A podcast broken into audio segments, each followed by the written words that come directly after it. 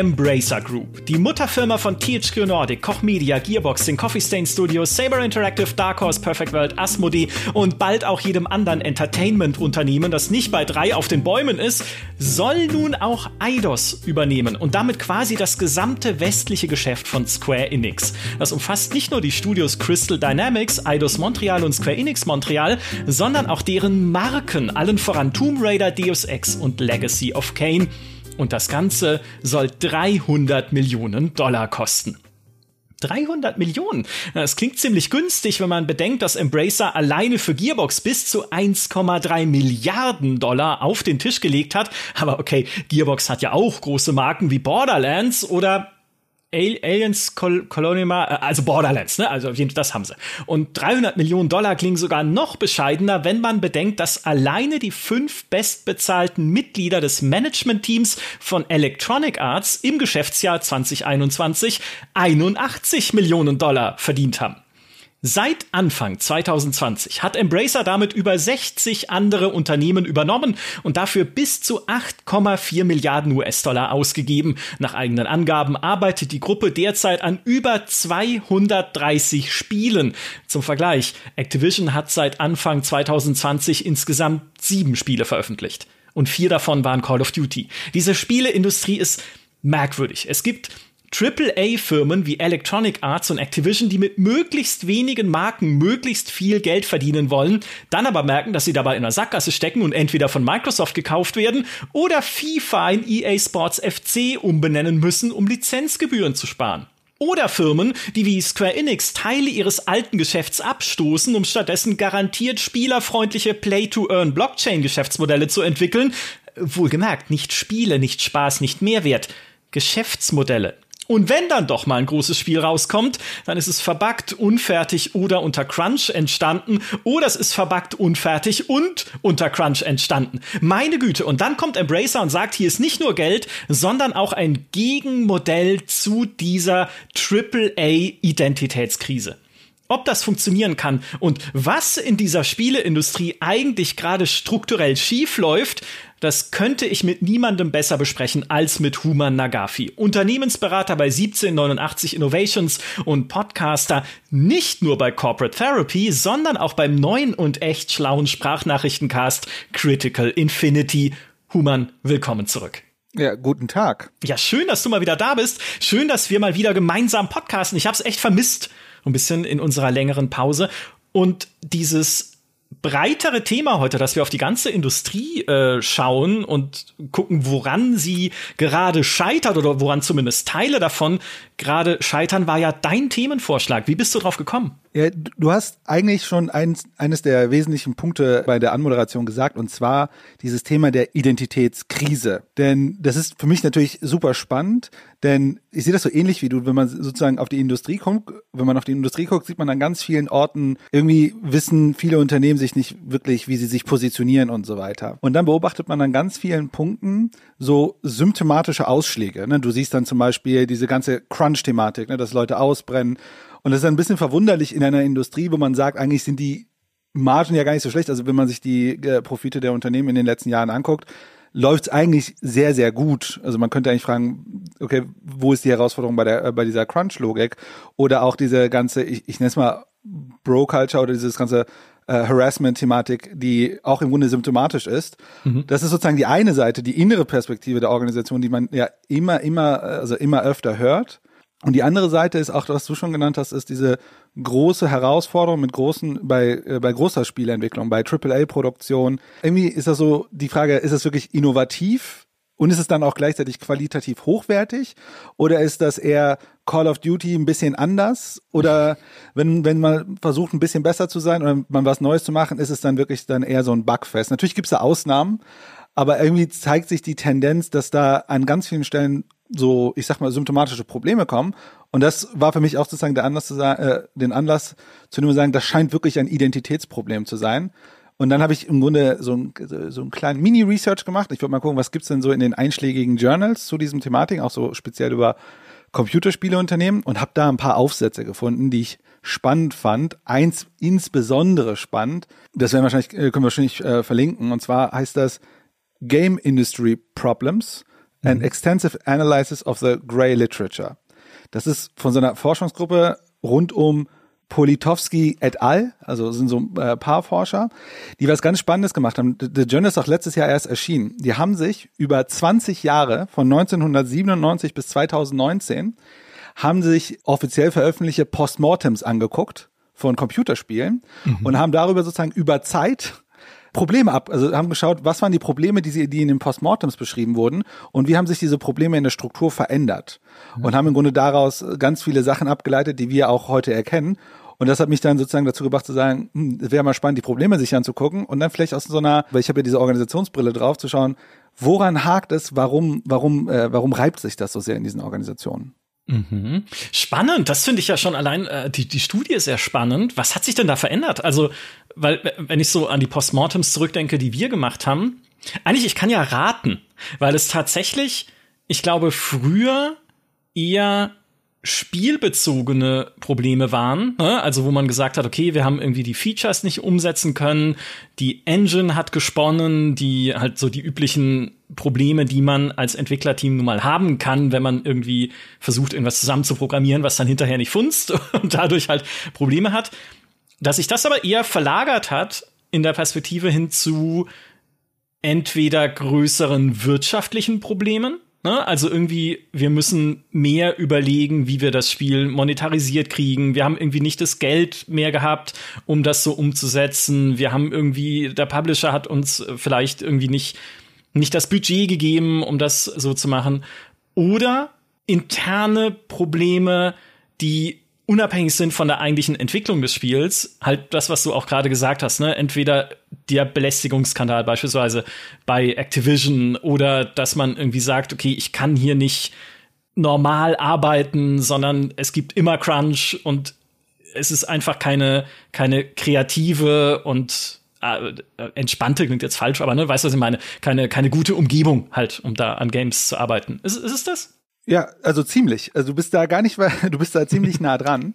Aber die strukturieren die Probleme wie folgt. Also erstmal ähm, die grobe Kategorisierung, ohne jetzt zu sagen, wo die Tendenzen sind, äh, definieren sie im Grunde, Probleme können auftreten in der Produktion und in der Produktion geht es, geht es spezifisch um so technische oder inhaltliche Thematiken. Also mhm. insbesondere Game Design und technische, äh, technische Probleme also technische Thema Themen bei der Produktion. Das andere ist People Management. Das ist im Grunde das Management von Mitarbeitenden im Kontext der Produktion. Dann gibt es Function Management, also sozusagen äh, eine Feature Creep und so weiter. Ne? Na, was will man alles im Spiel haben? Das ist, das ist im Grunde ein Indiz für Komplexität der Spiele. Okay. Und das letzte ist Business. Im Grunde Monetarisierung und Vermarktung von Spielen. Das sind mhm. sozusagen die vier groben Kategorien, die sie identifiziert haben.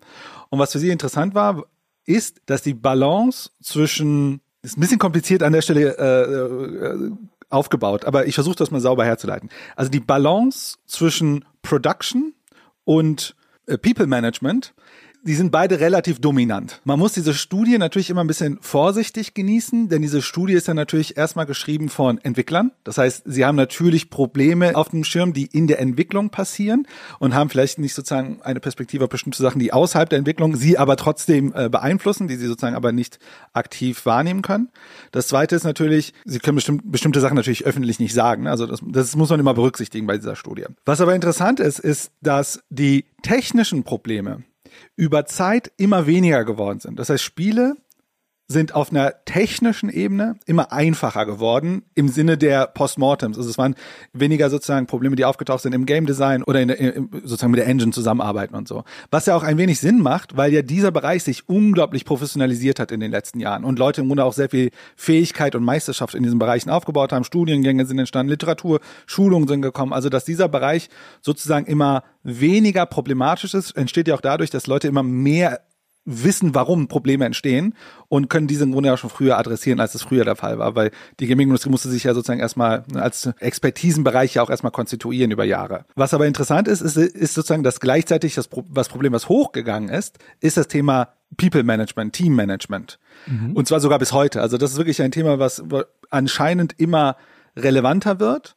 Und das Spannende dabei ist, das liegt wahrscheinlich im Wesentlichen an der Komplexität der Projekte. Also sozusagen nicht die diskreten Elemente, woran man arbeitet, sondern die Interaktion dieser ganzen Dinger, die scheint problematisch zu sein. Also wer gibt wem Aufgaben und so weiter und so weiter. Ja, ich, ich nenne es mal das CD-Projekt-Problem. Einfach äh, Projektmanagement, ne? Wer macht gerade was und sollte bis wann womit realistisch fertig sein?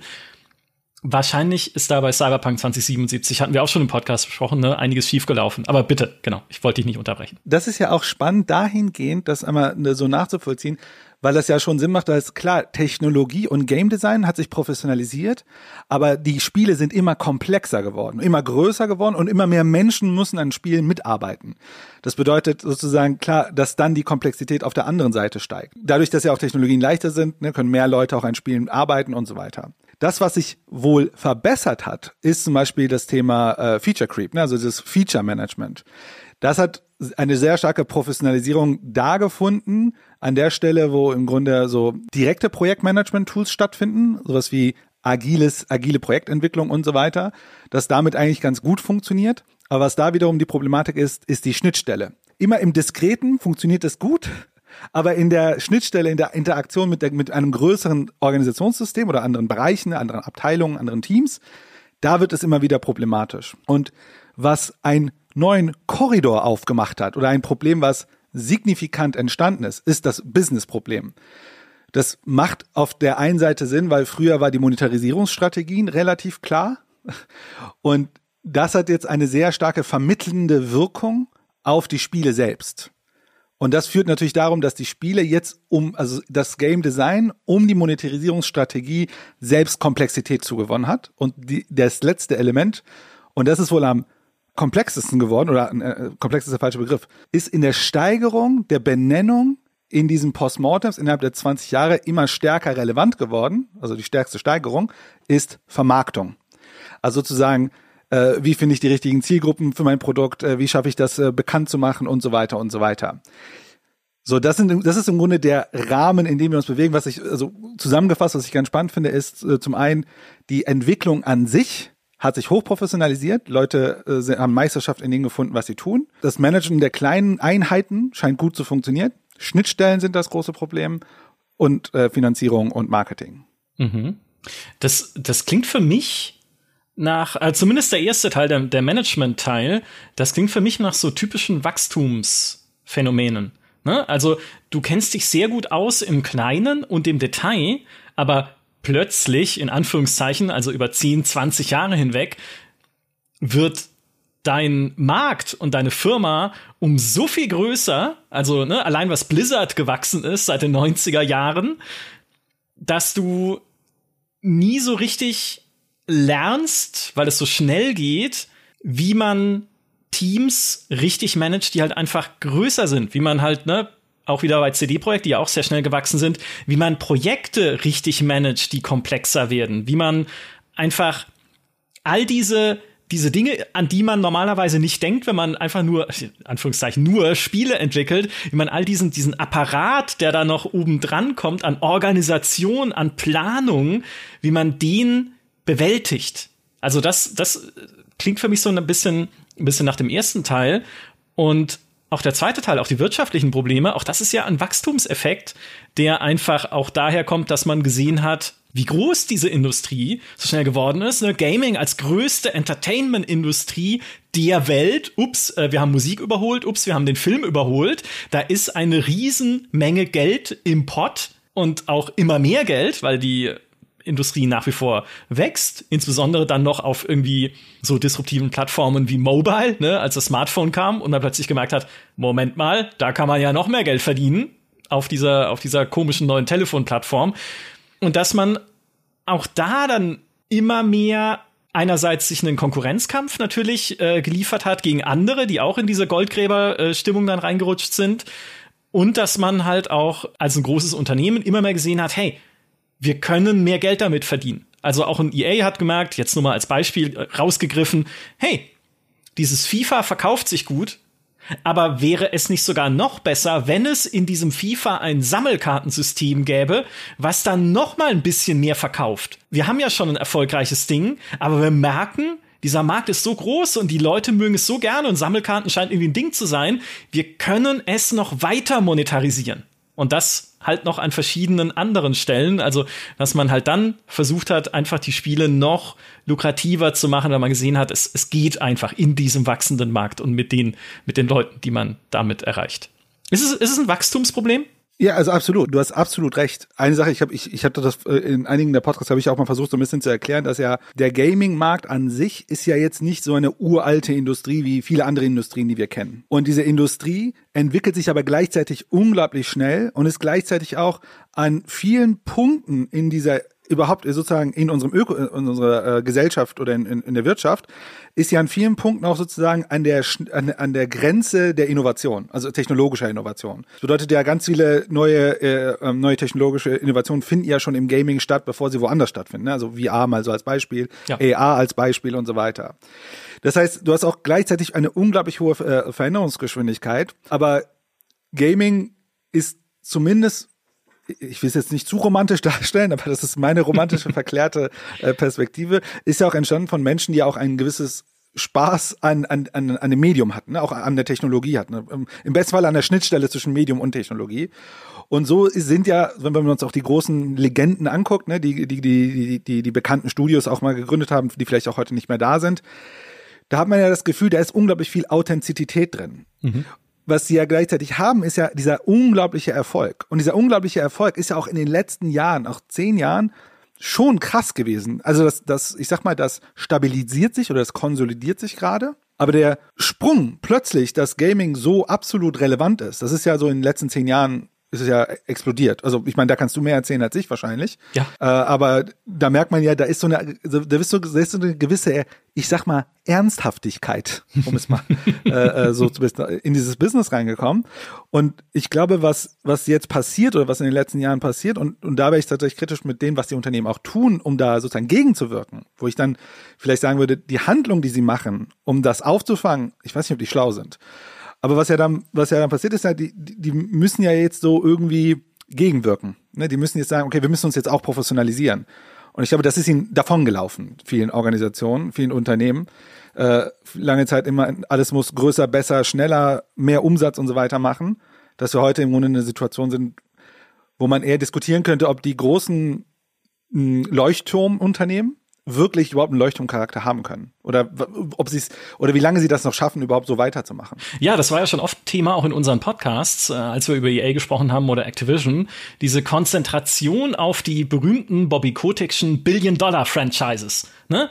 Wir haben hier diese drei Marken und mit denen wollen wir Milliarden verdienen egal ob jetzt über Verkäufe oder dann halt noch einen Ingame-Shop dran geflanscht oder halt die berühmten Ultimate Teams, die ich schon erwähnt habe darauf konzentrieren wir uns. Und eine Zeit lang ging das ja gut oder geht zum Teil immer noch gut, wenn man guckt, was halt Activision mit Call of Duty gemacht hat, wenn man schaut, was EA mit der FIFA-Serie gemacht hat, wo sie heute sagen, Live-Services, also alles, was sie an, an Bonus-Content verkaufen, nicht der Verkauf der Spiele selbst, sondern eben dieses entweder extra Inhalte im Ingame-Shop oder Abos oder halt, ne, alles, was oben drauf kommt. Das ist heute 71,3 Prozent ihres gesamten Umsatzes und alleine 16 Prozent des Gesamtumsatzes sind Ultimate Team Modi in ihren Sportspielen.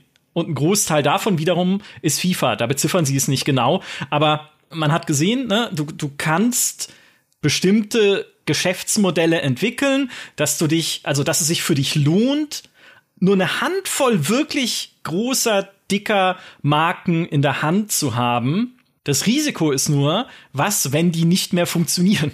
Oder wenn der Markt sich halt in eine andere Richtung bewegt, dass vielleicht ganz konkret du schon denkst, diese Marken, die wir jetzt haben und die jetzt erfolgreich sind, in fünf Jahren können die so nicht mehr existieren. Das war ja auch ein bisschen das, was Bobby Kotick gesagt hat äh, zu der Microsoft-Übernahme. Wir hatten wirklich, also wir haben so ein bisschen unsere, also hat er so nicht gesagt, aber ich paraphrasiere jetzt das Interview, was er damals gegeben hat. Wir haben unsere Fälle davon schwimmen sehen, weil wir gemerkt haben, wenn wir weiter so erfolgreich sein wollen wie jetzt, müssten wir uns komplett umbauen. Wir müssten ganz andere Prioritäten setzen. Wir müssten halt viel, viel vernetzter denken oder beziehungsweise mehr auch in die Cloud gehen beispielsweise. Und dafür sind wir als Activision einfach nicht aufgestellt, weil wir halt in Anführungszeichen nur ein Gaming-Entwickler sind, aber halt kein Internetkonzern wie Microsoft mit eigener Cloud-Abteilung und ganz viel Expertise in dem Bereich. Und daraufhin hat er gesagt, ja, ein Verkauf ist wahrscheinlich die beste Lösung, um da wieder Stärke zu gewinnen. Und es ist die Frage, ob das der einzige Weg ist, weil theoretisch würde ich ja sagen, naja, aber hättet ihr euch dann nicht selbst so beschnitten, euch nur auf diese paar Marken zu, äh, zu, zu fokussieren, hättet ihr selbst dafür gesorgt, dass ihr, wie du gesagt hast, ne, dass ihr über die Jahre aus eurer, aus eurer eigenen Kraft heraus mehr Innovation leistet, mehr versucht, Dinge zu erneuern, Dinge halt nicht nur an Geschäftsmodellen zu drehen, sondern an dem, was ihr produziert, an den Spielen, dann wärt ihr doch jetzt vielleicht gar nicht in der Situation sagen zu müssen, oh, unsere großen Marken lassen nach, sondern ihr könntet zurückgreifen auf einen eventuell viel größeren Pool an coolen Spielen. oder halt interessanten Marken oder Wegen, irgendwas zu machen. Und ich glaube, diese Innovationskraft ist halt einfach ausgetrocknet bei vielen großen Firmen. Ja, äh, ich glaube, ausgetrocknet ist das eine. Oder ich, ich finde ja, was du gesagt hast, ist ja ganz spannend, weil man erlegt sich ja selber eine Limitation der Möglichkeiten, wenn man einen gewissen Pfad, ähm, Pfad wählt. Ne? Also dieses Blockbuster-Thematik zum Beispiel. Mhm. Ich habe mich so ein bisschen in diese Welt mal eingelesen, denn ich wollte auch mal checken, wie, wie so Game Management, wie, wie so Studios und Game Design so tickt. Das fand ich nämlich ganz spannend, weil, äh, um mal so ein bisschen in diese äh, Gedankenlogiken reinzukommen. Ich hatte noch ein anderes Paper gelesen, was eigentlich ganz cool reinspielt in dem, was du gerade sagst. Es gibt ein Paper von ähm, Johnson und Brock, das heißt The Gambling Turn in Digital Game Monetization. Mhm. Und das ist von 2020 und die haben eine ganz spannende Untersuchung gemacht, sozusagen mit diesem ganzen Diskurs über die, über die äh, Lootboxen. Zu was hat das geführt? Ne? Also warum ist es überhaupt dahin gekommen? Wie, wie ist überhaupt die Geschichte der Monetarisierung? Warum sind wir da gelandet und wohin entwickelt sich das? Und äh, wir haben das versucht im Grunde so ähm, wissenschaftlich herzuleiten. Und erstmal fand ich ein, ein, äh, ein äh, ein Begriff sehr spannend, den Sie benutzt haben. Äh, Sie sprechen nämlich zu einer Tendenz, und zwar auch heute noch, eine Tendenz zur Gamblification des Gaming. ja. Und es ist sehr spannend, weil Sie im Grunde sagen, nicht nur, dass die Dinger, die wir beobachten, also Lootboxen, dass wir dann irgendwann merken, oder hier ähm, Ultimate Team eventuell, dass die Gambling sind, sondern dass in dem Moment, wo es erkannt wird, die Gaming-Industrie einen Weg findet, das anders zu verarbeiten, es immer noch da ist, aber anders stattfindet. Und dann natürlich suchen sie sich immer wieder neue Wege, Hashtag NFTs, äh, um das wiederum reinzubringen. Und das ist halt, und was für die spannend war, ist nicht sozusagen, dass das nur entstanden ist, sondern wie ist die Denklogik in einer Gaming-Industrie von, wir machen gute Spiele und gute Erfahrungen und geben Spielern gute Herausforderungen. Sozusagen so, so auf den Markt, so auf den Konsumenten, auf den Spieler zu schauen, auf eine Brille zu gekommen, auf eine Brille zu kommen, wie können wir mehr ja, wie können wir damit mehr Profit machen? Oder zum mhm. Profit ist immer so ein schwerer Begriff, weil ich glaube, äh, das sieht dann immer so aus, als würden die äh, Manager da sitzen und sich die, die Hände reiben, weil was die ja auch haben ist, ey, Profit gibt uns Sicherheit, denn der Markt ist halt unsicher. Äh, also äh, du hast es ja selber gesagt, so Call of Duty ist ja nicht so, dass sie sich jedes Mal die Hände reiben und sagen, das ist unsere Geldbank. Die haben auch jedes, wenn ein Call of Duty verkackt, also richtig verkackt, dann ist die Firma richtig äh, in Risiko. Mhm. Also ich, das ist, glaube ich, ähm, das muss man sich nicht so vorstellen, dass sie da nur, äh, keine Ahnung, sich die ganze Zeit die, die Hände reiben, außer natürlich die EA-Vorstände, äh, die so viel Kohle anscheinend bekommen haben. Aber auch die haben, also das ist ja, das ist ja alles subjektiv, diese Sorgen, die sie dann haben, die auch da relevant sind.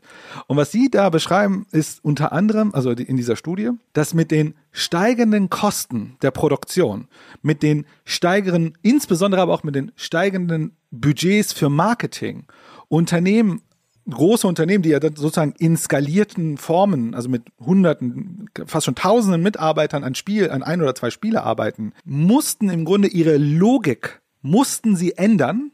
Das ist die Art und Weise, wie sie dann im Grunde Risiken, Risiken gemanagt haben. Sie haben gesagt, wir wollen die, ne, wir wollen eigentlich gute Qualität machen und wir wollen immer besser werden. Aber dieses immer besser werden wurde zu einer Spirale, die dann dazu geführt hat, dass es dann so teuer wurde, dass sie dann so, sozusagen aus Sorge diese diese Logik angewandt haben. Diese Logik sich aber dann sozusagen subversiv auch im Game Design dann wiedergefunden hat. Dass sozusagen der Game Designer, den man sogar, wenn man sagt, wir wollen ihn we weghalten von Business-Themen, trotzdem vermittelt bekommt sozusagen darüber, das auch in den Spielen zu berücksichtigen. Ich meine, ob das jetzt bei jedem Spiel stimmt, würde ich in Frage stellen, wahrscheinlich nicht, aber ich meine, wir kennen ja wahrscheinlich schon Spiele, wo man sich fragt, warum haben die gewisse Logiken, vielleicht sogar so Vollpreisspiele, die ja dann auch gerne über äh, gewisse äh, ähm, Monetarisierungsmechanismen versuchen, da noch mal ein bisschen was rauszuholen. Du hast ja selber gesagt, wie viel Unternehmen verdienen über Mon Monetarisierungsstrategien.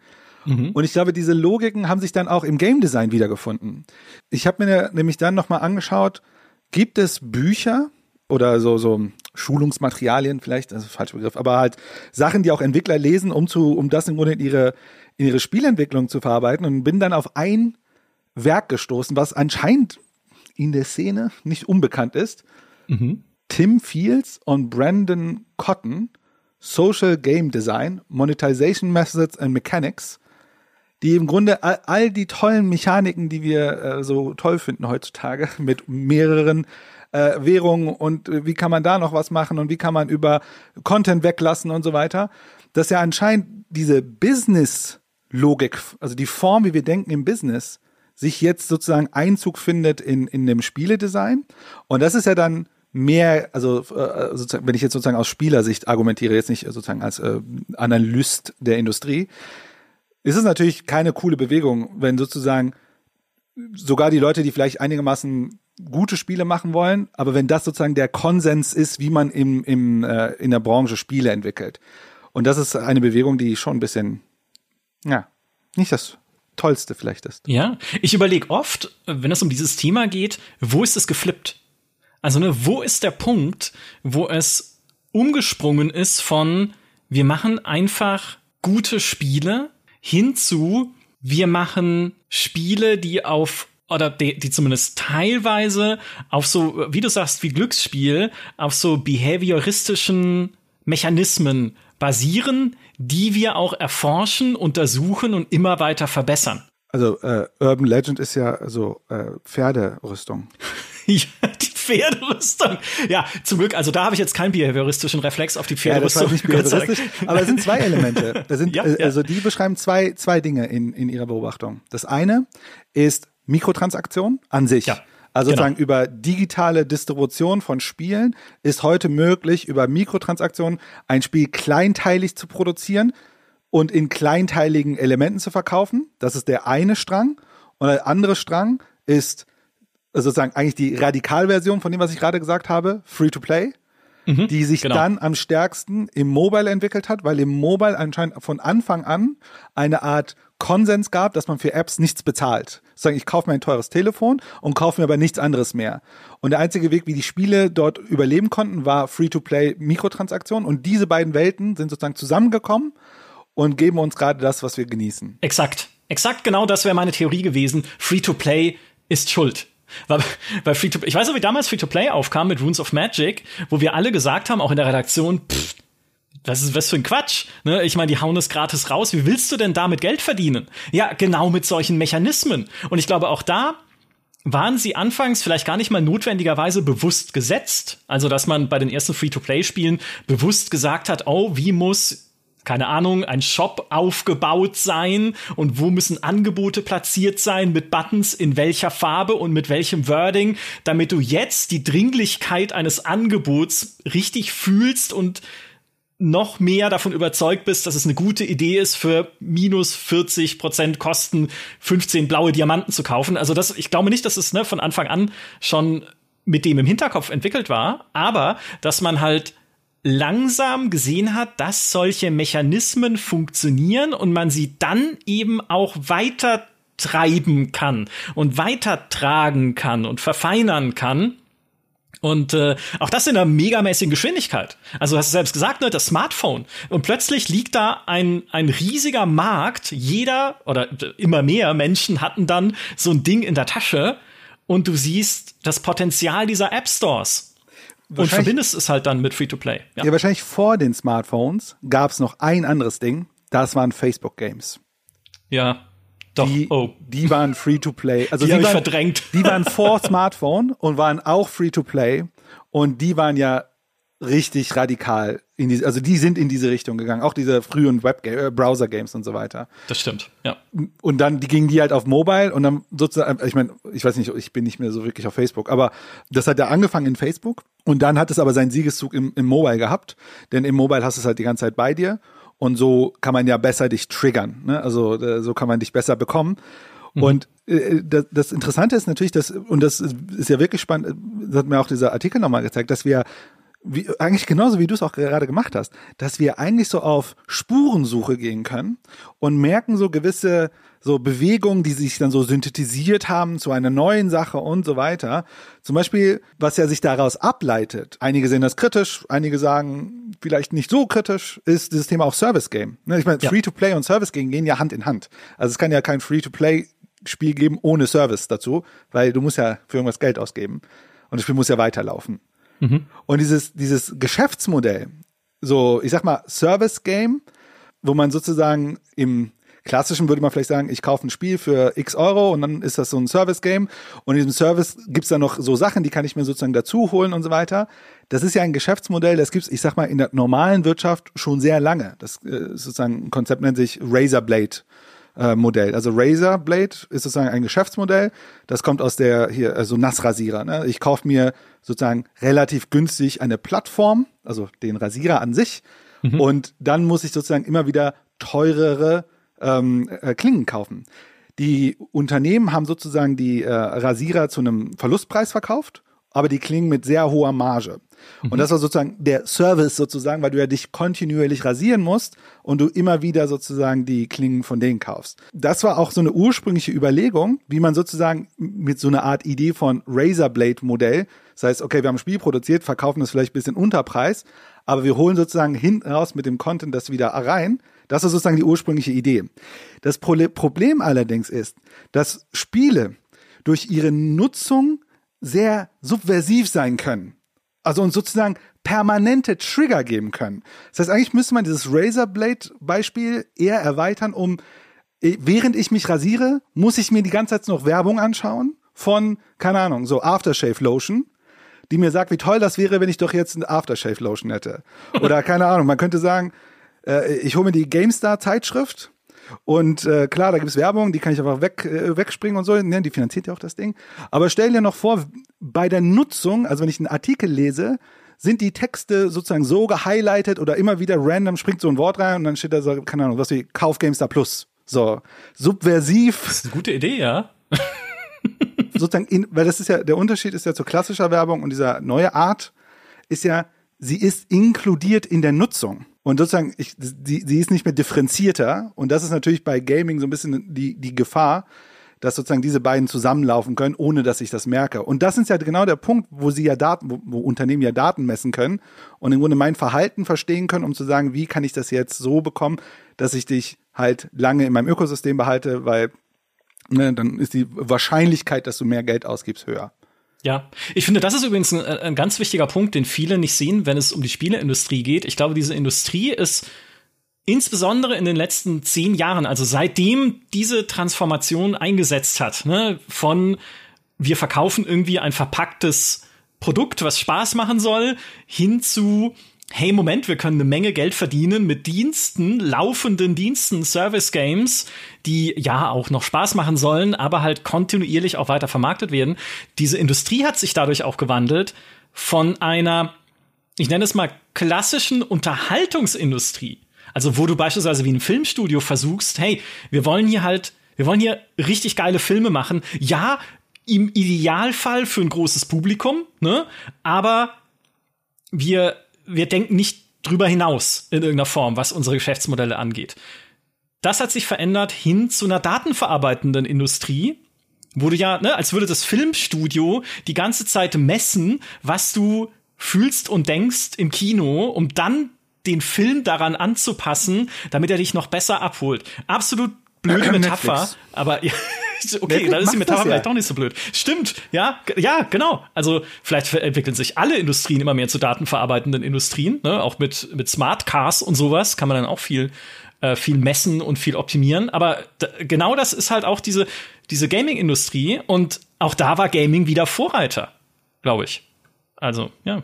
Ja, äh, das bietet sich ja auch an, ne? weil du also du bist wenn man sich so Industrien grundsätzlich anguckt, sind ja Industrien, die sehr nah beim Konsumenten sind. Die Industrien, die am meisten auch einem Innovationsdruck und einem Anpassungsdruck unterworfen sind. Und ich würde mhm. mal sagen, eine Gaming-Industrie ist sehr, sehr radikal nah beim Konsumenten. Nicht, also klar, wenn ich mir was zu essen kaufe, auch, ist auch sehr nah bei mir. Aber Gaming hat ja noch eine emotionale Komponente, dass ich mich ja auch noch den Sachen sehr sozusagen ähm, nahe fühle, weil ich ja dann mit denen auch Erlebnisse habe. Ne? Also ich sehe mich ja dann vielleicht in diesen Spielen und so weiter und so weiter. Und das ist ja nochmal eine deutlich engere Komponente, vielleicht haben das Autos noch, wenn Leute sehr ihre Autos lieben und fühlen sich sozusagen ihrem Auto sehr nahe. Aber ich glaube, in der Breite ist die Gaming-Industrie ziemlich weit vorne. Denn in der, in der Skalierung ist es ja in der Gaming-Industrie so, dass ja durch diese Management-Logiken, ne, dadurch, dass sie, wie sie, wie sie Sicherheit herstellen, wie, wie sie sagen können, wir können immer weiter wachsen, wir können immer größere Produkte machen. Da muss ich auch sagen, größere Produkte bringen äh, tendenziell auch eine höhere, äh, ähm, nicht eine höhere Marge, aber die, die sprechen eine größere Audienz an. Und dann ist das halt ein äh, Skaleneffekt. Ne? Also wenn wenige Leute ein Produkt produzieren, aber sie sich sehr oft verkauft und die, die Reproduktionskosten sind im Grunde, früher war es eine CD-ROM und heute ist es äh, im Grunde ein Download, dann lohnt es sich ja auch sozusagen zu versuchen, das größere und das äh, bekanntere Produkt zu haben, um damit im Grunde in dieser in der Industrie viele äh, viele Leute damit zu gewinnen. Das erzeugt ja dann auch Sicherheit.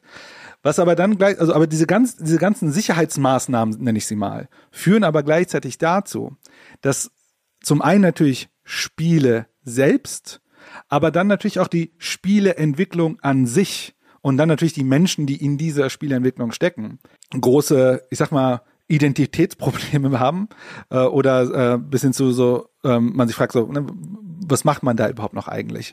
Und das ist ja auch eine Sache, die man im Gaming sehr oft findet, ne? dieses ganze Thema mit, ähm, mit äh, Crunch, äh, Overtime Work und so weiter. Das ist ja, die anscheinend sehr viele Menschen darunter leiden. Ja, oder auch einfach natürlich äh, Leute, die lange in der Industrie waren, also im wirklichen Industrieteil der Industrie, ne, über den wir ja auch sprechen, die dann sagen, nee, ich habe keinen Bock mehr ja, und äh, gehen entweder komplett raus, also hören auf mit äh, Game Development oder gründen dann wieder kleine eigene Firmen, um dort halt nicht mehr dem großen Ziel nachlaufen zu müssen, viel Geld zu verdienen, sondern halt wieder im Kleinen Natürlich dann auch mit weniger Mitteln, ne, muss man auch immer dazu sagen. Also du hast dann natürlich weniger Geld zur Verfügung und kannst nicht die allergeilsten Sachen machen in technischer Hinsicht beispielsweise, aber im Kleinen wieder das umzusetzen, was sie gerne den Spielerinnen und Spielern geben wollen. Also wieder diese Fokusverschiebung weg von, okay, wie kann ich hier das bestmonetarisierte, das ertragreichste Spiel machen, hin zu, wie kann ich das Spiel machen, was ich den Leuten gerne geben würde. Ja, also wieder diesen, den, den kreativen und künstlerischen Gedanken in den Vordergrund zu stellen. Äh, um, um da vielleicht die äh, berühmte Lanze zu brechen für die großen Unternehmen. Ich glaube wirklich, ich würde sagen, die meisten Unternehmen machen das nicht bösartig, sowas. Ne? Also ich, nee. ich mhm. glaube wirklich, das sind einfach die, die Überlebenslogiken, die sich einfach sozusagen systematisch so manifestieren in der Organisation, dass man sagt, guck mal, diese Handlung ist sicherer als die andere Handlung. Also wenn wir, wenn wir uns überlegen, dass wir so eine noch zusätzliche Monetarisierungsnummer haben, sind wir ein bisschen safer, als wenn wir sie nicht haben oder und so weiter. Ne? Und ich glaube, was ja spannend ist und genau diesen Kontrast, den du reingebracht hast, ist ja, wenn aber Menschen dann die Gaming, also ein großes Studio verlassen oder ein großes Unternehmen verlassen und um, ein kleines zu gründen, stellen sich erstmal zwei Fragen für mich. Die erste ist, anscheinend scheint Größe ein Problem zu sein. und das ist eine Sache, die beobachtet man überall bei Unternehmen. Also es ist kein Gaming-Studio-spezifisches Problem äh, oder Gaming-Industrie-spezifisches Problem. Ne, also sozusagen als Organisationsberater kann ich dir sagen, das Problem haben fast durch die Bank alle Unternehmen, mit denen ich jemals gearbeitet habe. Und okay. zeigt sich auch in, in der Literatur dazu. Mhm. Und das andere, und das finde ich tatsächlich bei der Gaming-Industrie ähm, spannend, ist, ich würde sagen, dieses Fehlen an Ressourcen ist weniger auf der technischen Seite, denn mit dieser ganzen Professionalisierung der Technologie, sowas wie Unreal Engine äh, 5, die ja ziemlich äh, äh, ja ziemlich advanced ist sozusagen, dass man sehr krasse Sachen damit machen kann, ohne jetzt super viel Geld auszugeben müssen für äh, selbst entwickelte Tools und so weiter. Also sozusagen die möglich die Zugangskosten zu solchen Tools sind sehr günstig. Das ist gar nicht sozusagen der der große Kostenblock, sondern Außer man will so ein ganz krasses, innovatives Spiel machen, was eine eigene Engine braucht, dann natürlich schon. Aber die, sogar die großen Studios arbeiten ja mit äh, sozusagen Standard-Engines oder ihren Standard-Engines. Wo mehr gebraucht wird, wäre eher so Fähigkeiten, ne? so Diversität in den Fähigkeiten, was man vielleicht sogar noch als, als Team ganz gut äh, äh managen kann. Aber die eine Sache, die im Gaming-Industrie immer noch den Unterschied macht, wie, und das ist wahrscheinlich auch bei äh, fast allen Industrien, ist Reichweite. Woher hören die Leute von meinem Spiel? Und woher halt nicht, ne? Und ich glaube, da sind einfach die großen Unternehmen mit diesen riesigen Budgets, wie sie Aufmerksamkeit erzeugen können, deutlich stärker natürlich gegenüber so einem kleineren Studio, was natürlich ein Paradoxon ist, weil genau diese großen Budgets führen dazu, dass sie Spiele produzieren, die halt eher immer eine äh, redundant, also immer wieder redundant sind, ist ein bisschen sehr überspitzt gesagt, die wiederum ein Risiko für sie sind, dass sie im Grunde irgendwann das, was du mal vorher gesagt hast, mit diesem nicht mehr relevant sein am Markt, weil sie nicht mehr äh, angepasst sind. Also ich glaube schon, dass dieser technische Aspekt auch mit den neuen Engines nicht wirklich weggeht. Du hast recht, die Engine nimmt dir viel ab oder immer mehr ab. Ne? Das hat sich ja auch entwickelt äh, über die letzten Jahrzehnte hinweg, dass da immer mehr Komfort drinsteckt in den Editoren, dass die Unreal Engine 5, die inzwischen LODs einfach berechnen kann. Also du musst nicht verschiedene Modelle bauen, je nachdem, wie weit ein Objekt im Spiel in dem Moment entfernt ist, sondern die Engine berechnet das halt dann einfach selber runter und skaliert es dann im Spiel. Gleichzeitig hast du aber immer noch diese immer größer werdende Lücke zwischen einem richtig hohen und das auch technisch ne, sichtbaren Produktionswert und dem, was du halt als kleineres Team umsetzen kannst. Und da, da, das beste Beispiel dafür ist, weil sie wahrscheinlich auch eines der wenigen Studios sind, die das überhaupt noch weiter so stemmen können, ist halt einfach Rockstar. Also wenn ich sehe, dass bei Rockstar im Abspann von Red Dead Redemption 2 2800 Leute stehen, und selbst bei GTA 5, GTA 5 war in Anführungszeichen nur drei Jahre lang im Full Development. Es wurde fünf Jahre insgesamt entwickelt und dieses Full Development, also wo sie dann richtig Gas gegeben haben, war aber mit 1000 Leuten. Und vorher hat nur ein kleines äh, Kernteam von 350 Leuten bei Rockstar North dran gearbeitet. Und das sagen ja auch Entwickler selbst, mit denen wir sprechen, Leute, schaut mal an, was die machen können, weil sie zum Beispiel sich bei Red Dead Redemption 2 leisten können, dass eine Person im Studio, oder wer weiß, vielleicht sind es inzwischen sogar mehr, nur das Wasser macht. Also nur wirklich ein Mensch, der da sitzt und fürs Wasser verantwortlich ist. Wie dann irgendwie ein Wassereffekt ausschaut, wenn du eine Dynamitstange äh, reinwirfst. Und diese, diese Art von, ja, fast schon verschwenderischem Luxus, ja, in Teams, ich glaube, das wird es auch, also die, diesen, das wird es immer geben. Also keine, keine Engine, es sei denn, irgendwann werden Spiele komplett von der KI entwickelt, dann, dann nehme ich alles zurück. Aber solange das Menschen machen, ich glaube, gibt es diese Qualitätslücke immer noch weiterhin. Und wenn du dann rausgehst und dich da rausnimmst, dann hast du halt einen großen Vorteil. Du bist weniger eingespannt in, in feste Struktur. Ja, also du hast halt nicht mehr dann irgendwie als ein Designer die eine Aufgabe, jetzt Autotüren zu bauen, drei Jahre lang, weil du halt in diesem riesigen Projekt arbeitest mit einer sehr spezifischen Aufgabe, sondern kannst dann halt sagen, nee, ich kann jetzt wieder kreativer an allen, vielleicht sogar Teilen des Spiels mitarbeiten, an denen ich mitarbeiten möchte, weil ich halt auch Bock habe, irgendwie an der Story ein bisschen zu schreiben und einen Dialog mal mir auszudenken oder einen Charakter oder wie der Himmel aussieht im Spiel oder sowas. Und das kannst du halt einfach nicht mehr in diesen großen Studios, zumindest dann nicht, wenn sie professionell geführt sind. Es gibt natürlich auch Chaos-Studios, wo dann einfach alle irgendwas machen, auch in großen Teams und dann kommt's halt raus und ist Cyberpunk 2077 auf den Konsolen.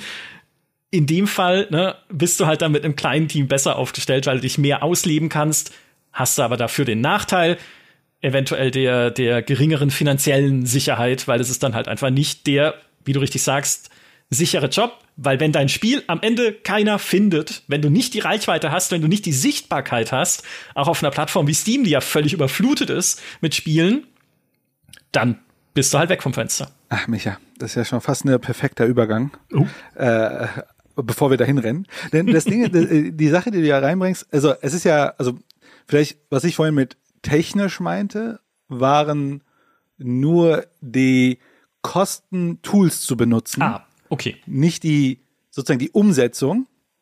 Denn was du ja beschreibst, ist die Komplexität dessen. Also, dass zum Beispiel sehr viele Sachen da drin sind, die sozusagen Tools und Menschen brauchen, die äh, sozusagen da dran arbeiten.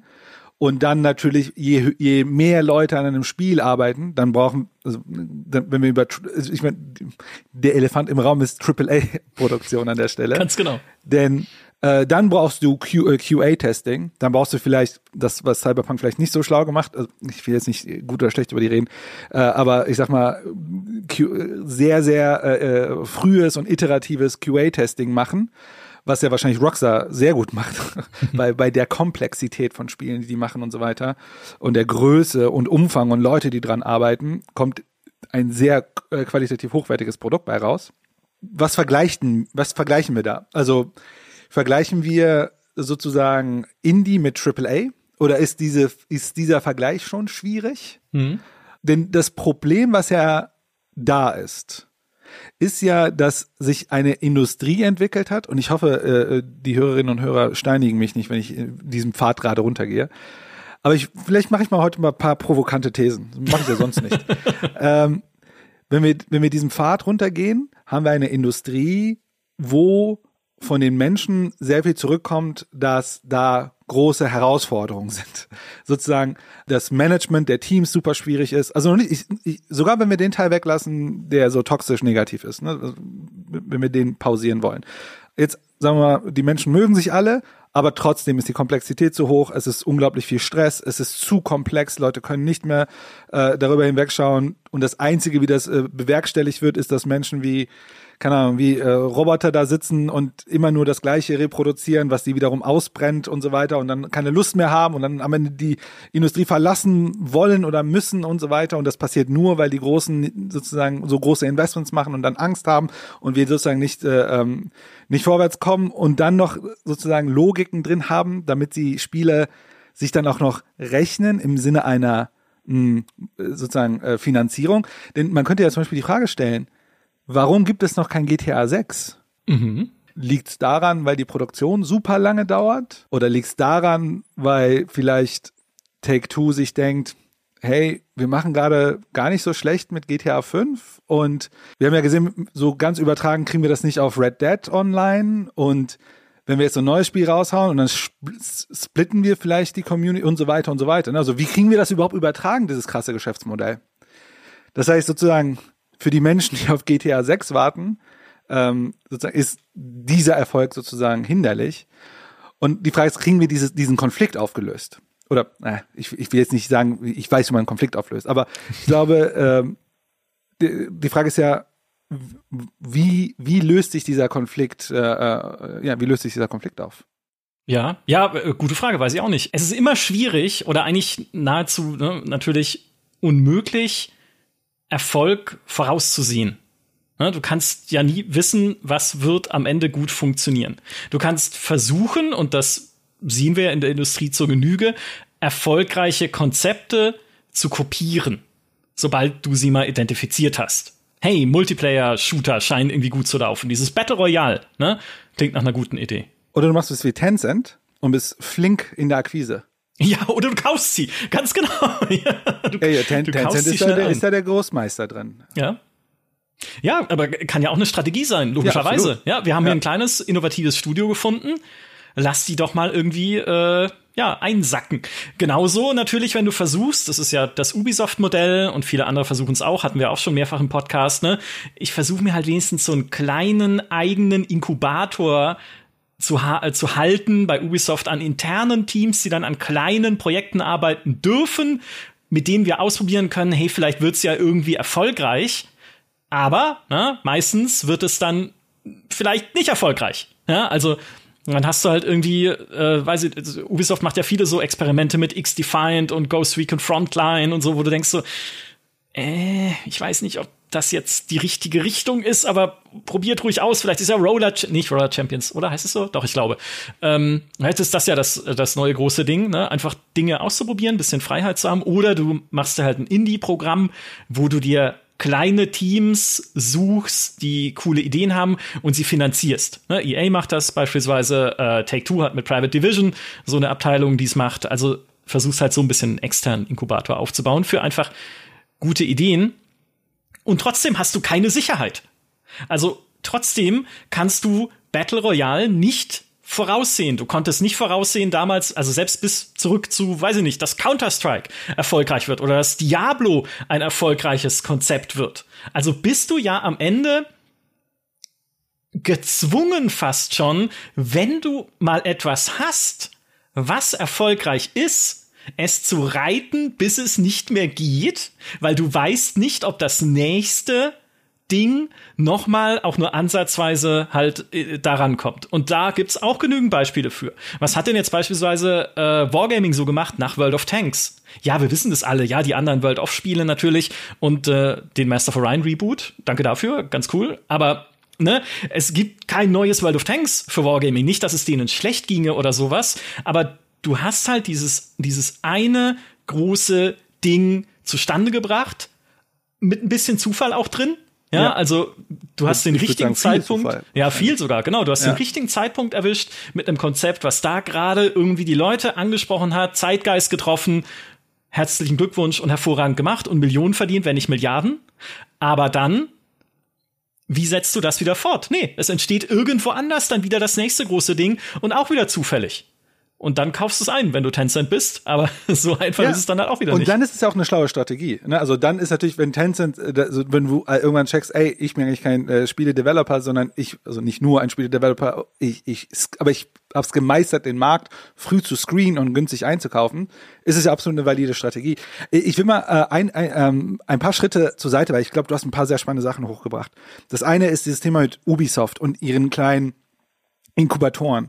Wir haben ja mal diese Episode zu Ubisoft gemacht und das war für mich ziemlich spannend, da äh, bisschen in Ubisoft reinzuschauen, denn da gab es auch so ein, äh, dieses eine Paper, was im Grunde gezeigt hat, wie dieses Betriebsmodell, also wie über ganz viele Standorte hinweg, ne, also 13.000 Mitarbeiter oder wie viel Ubisoft hat, äh, wie die Logik der Spieleproduktion ist, wie man schafft, sozusagen relativ dezentral zu sein, aber trotzdem irgendwie äh, äh gut äh, oder ähm, effizient Spiele zu entwickeln.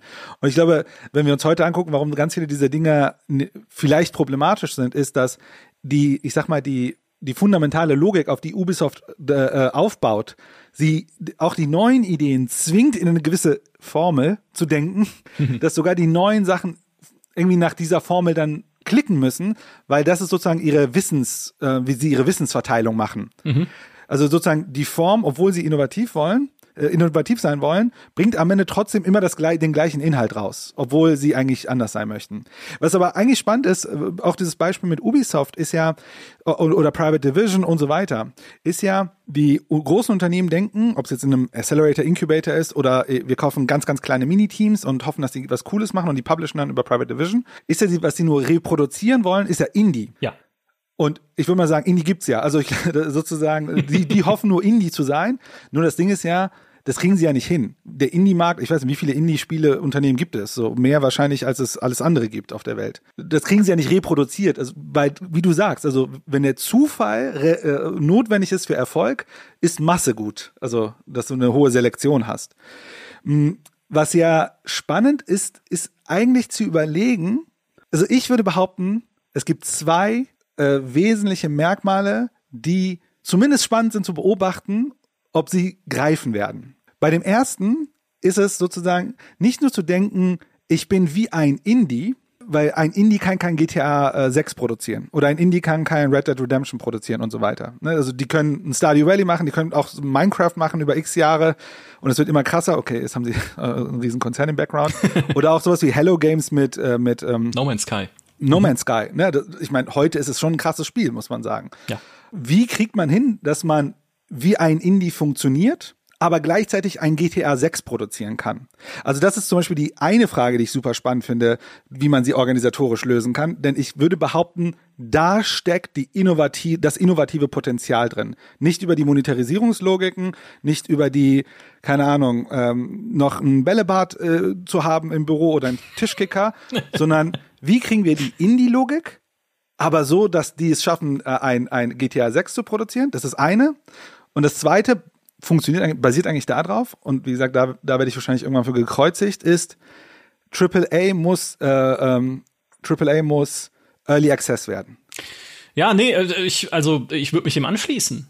Wenn man. Keine Steinigung. Auch, nee, gut. ausnahmsweise nicht. Kommt vielleicht noch, aber nee, also ich würde sagen, stimmt, weil auch das haben wir ja schon oft gesagt, wenn wir solche Sachen gesehen haben wie jetzt gerade Battlefield 2042 auch schon bei Fallout 76, ne, wo du einfach sagst, klar, gut, Fallout 76 kann man jetzt stundenlang drüber streiten, ob das, ist das noch AAA oder ist das schon irgendwie äh, eher so ein bisschen rausgeschmissen. Aber diese Unternehmen, die großen, trauen sich nicht in diese, in diese Vorleistung bei Early Access, ne? in die, auch in, natürlich dann in die offene Kommunikation zu gehen, die ja zu Early Access ganz zwingend dazugehört ne, ins Feedback, in Feedback-Schleifen zu gehen, zu gucken, okay, wie können wir das denn wirklich besser machen? Also wo müssen wir denn jetzt auch beispielsweise die Axt ansetzen oder was muss noch dran gebaut werden? Und diese Agilität und diese, diese Flexibilität in der, in der Entwicklung gibt's, glaube ich, nicht bei großen Unternehmen. Also wirklich sagen zu können, wir, wir lassen das extern so testen und passen es dann auch tatsächlich an, wenn es ein Problem gibt. Würdest du sagen,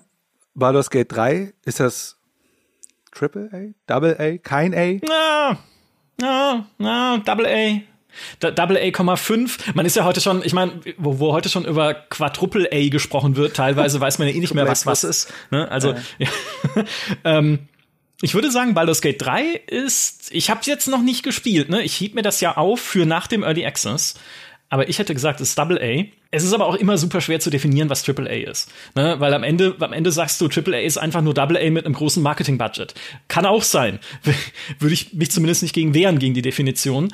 Aber äh, trotzdem nochmal zurück ne, zu diesem, zu dieser Abwehrhaltung gegen, gegen, äh, gegenüber Early Access. Man sieht es ja auch immer wieder, wenn ein Spiel rauskommt, wie jetzt gerade das Battlefield 2042, und es ist, äh, es ist einfach nicht gut. Und es ist nicht nur nicht gut im Sinne von buggy, ja, also unfertig oder so, sondern in seinen Kernkonzepten nicht vollends durchdacht.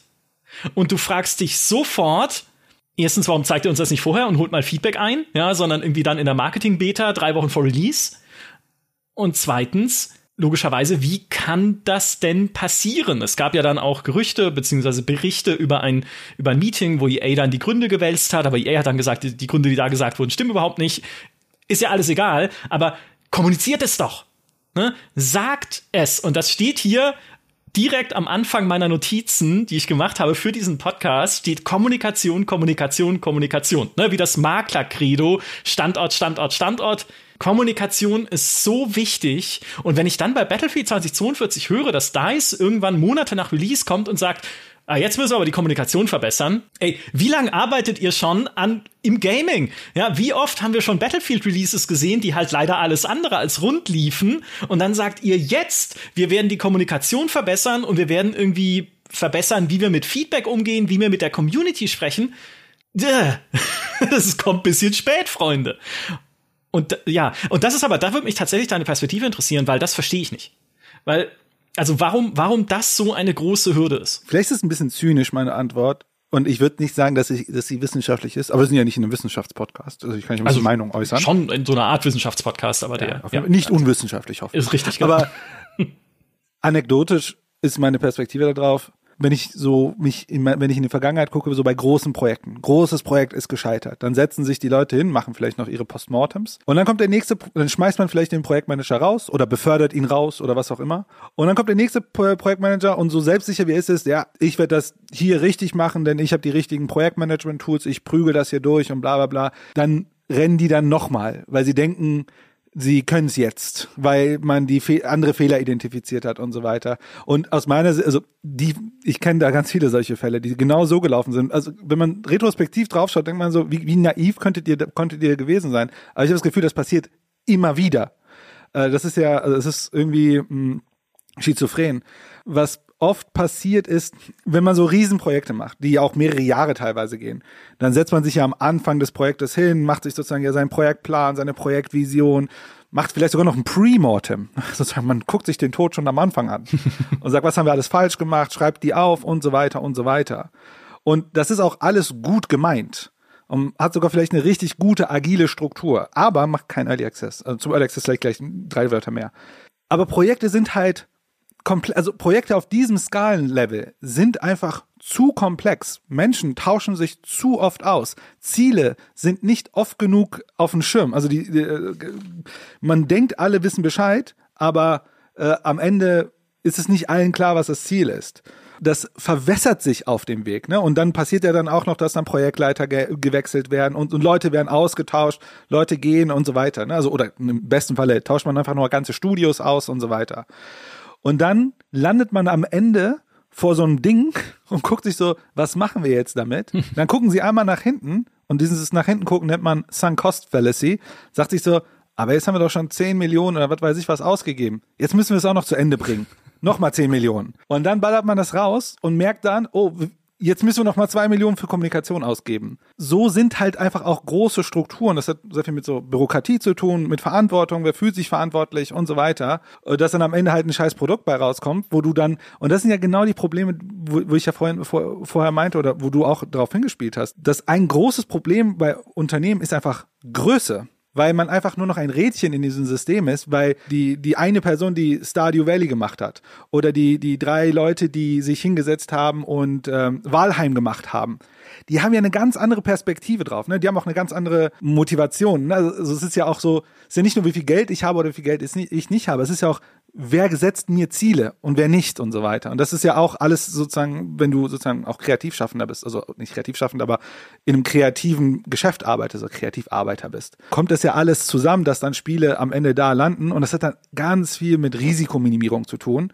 Denn das Ding mit, mit dem Early Access, wenn man ganz böse ist, würde man sagen, ja, die haben auch Cyberpunk im Early Access veröffentlicht und dann zwei Jahre noch weiter iteriert dran oder bis heute noch dran iteriert. Hätten sie es vielleicht von Anfang an gesagt, das ist Early Access, dann wäre es vielleicht gar nicht so schlimm gewesen, wie jetzt, wie viel Umsatz denen dadurch äh, flöten gegangen ist. Aber die haben es halt nicht gemacht, weil sie, mal ganz böse gesagt, Angst hatten, um den Markt, äh, um ihren Marktwert, ne? also um, um, um den Aktienpreis, um, um die, äh, um die Shareholder, um die Stakeholder und so weiter.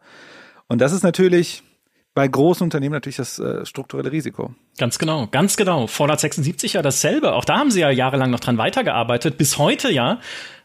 Aber es war eben nicht deklariert als Early Access. Und ich glaube, das ist genau der Punkt, den du ansprichst.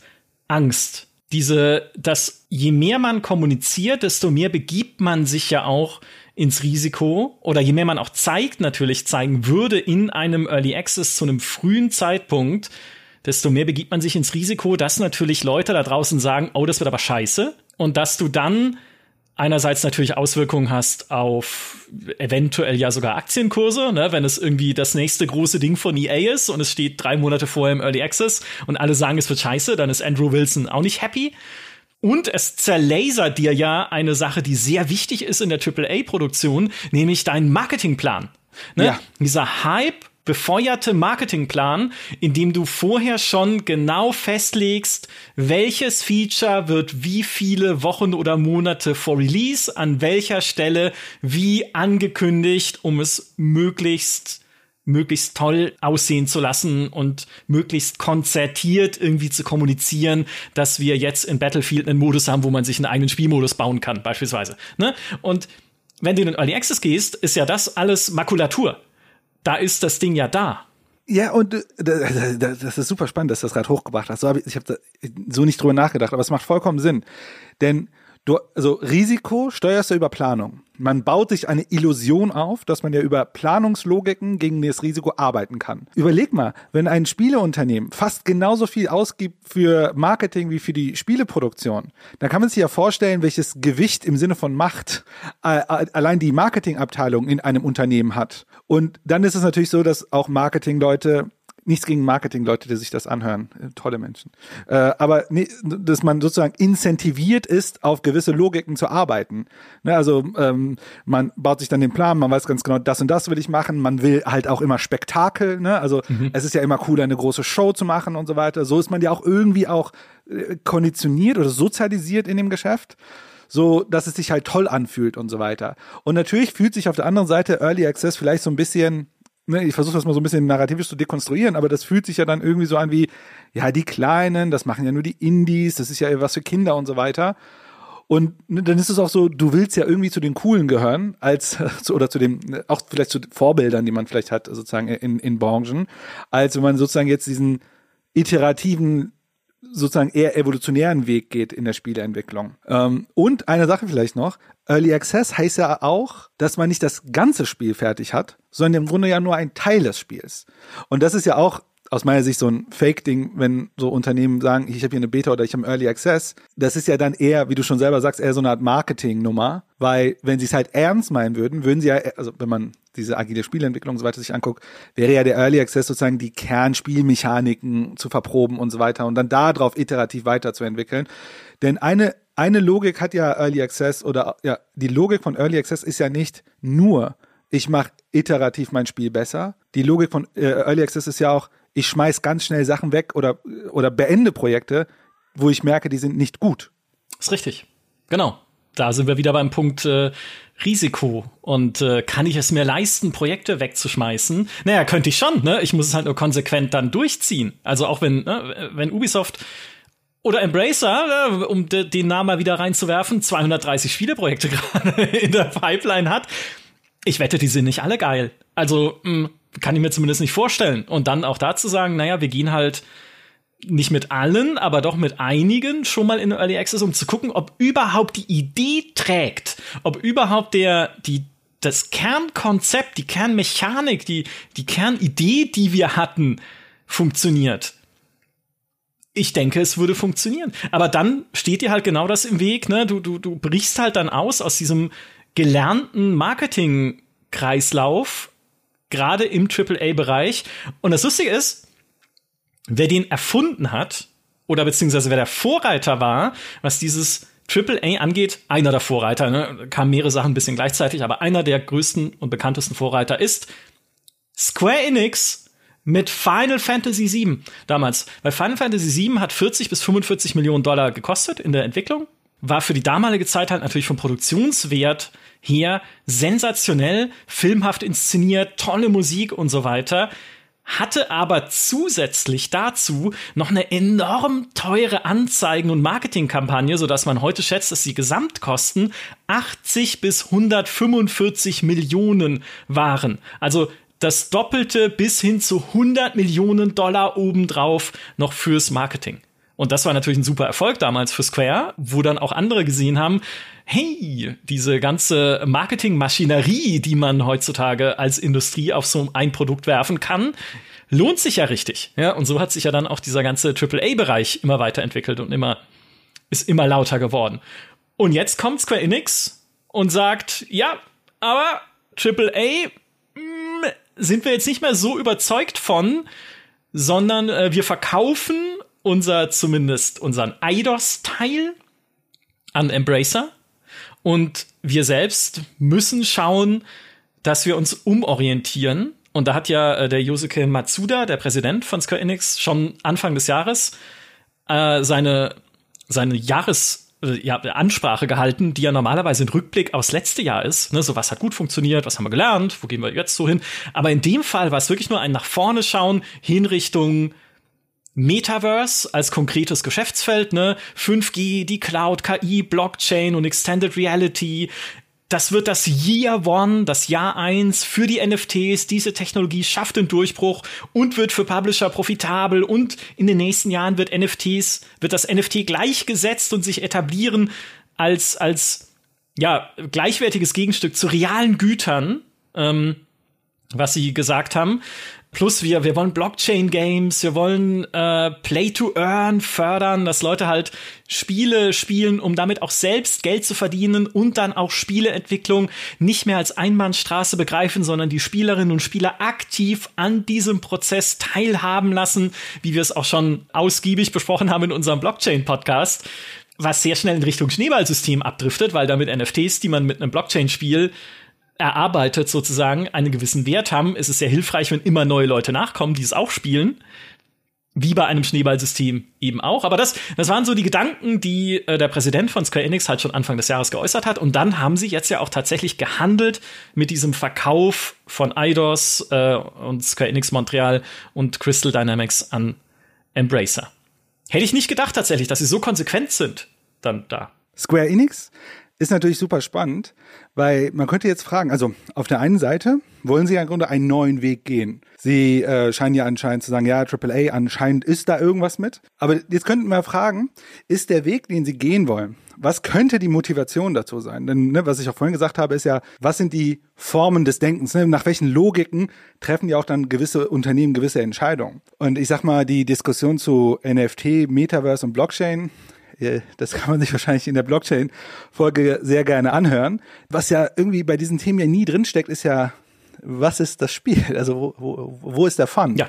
Äh, dass ich Besitz habe, ist ja nice, aber was mache ich damit? Wie, wie gibt es mir als Spieler irgendwie äh, eine, eine Meisterschaft, irgendwas, also äh, und so weiter. Also ich glaube, über Blockchains und NFT, ich glaube, die Metaverse-Folge ist tatsächlich da eigentlich ganz gut angelegt.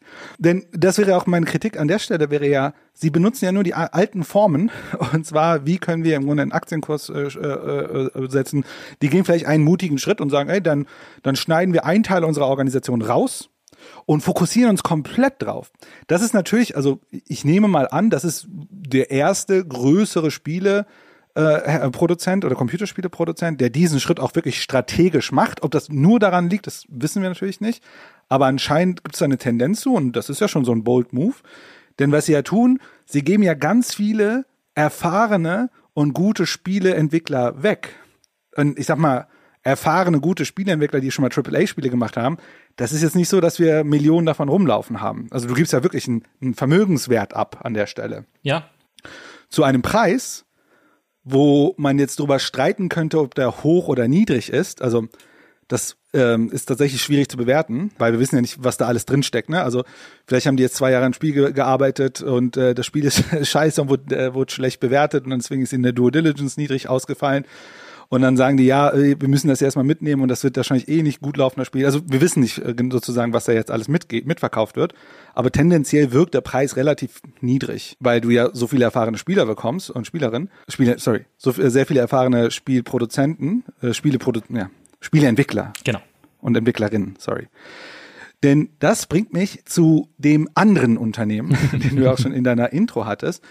Und ich glaube, das ist jetzt das dritte Mal, dass ich spezifisch oder wir äh, über Embracer reden, aber es ist jetzt nicht sozusagen die ganze Folge über Embracer. Aber Embracer scheint ein Unternehmen zu sein, dass das, was ich vorhin sozusagen als Frage aufgestellt habe, die Frage, schaffen wir Indie, also kriegen wir es hin, ein Indie aufzubauen, was fähig ist, ein GTA 6 zu produzieren? Und zumindest wie sich das anschaut. Und Embracer ist natürlich auch in einer sehr frühen Phase. Also da entwickeln sich gerade die Strukturen, da entwickeln sich gerade die Fähigkeiten. Aber so wie anscheinend Embracer seine Strategie aufbaut, könnte das die Logik sein.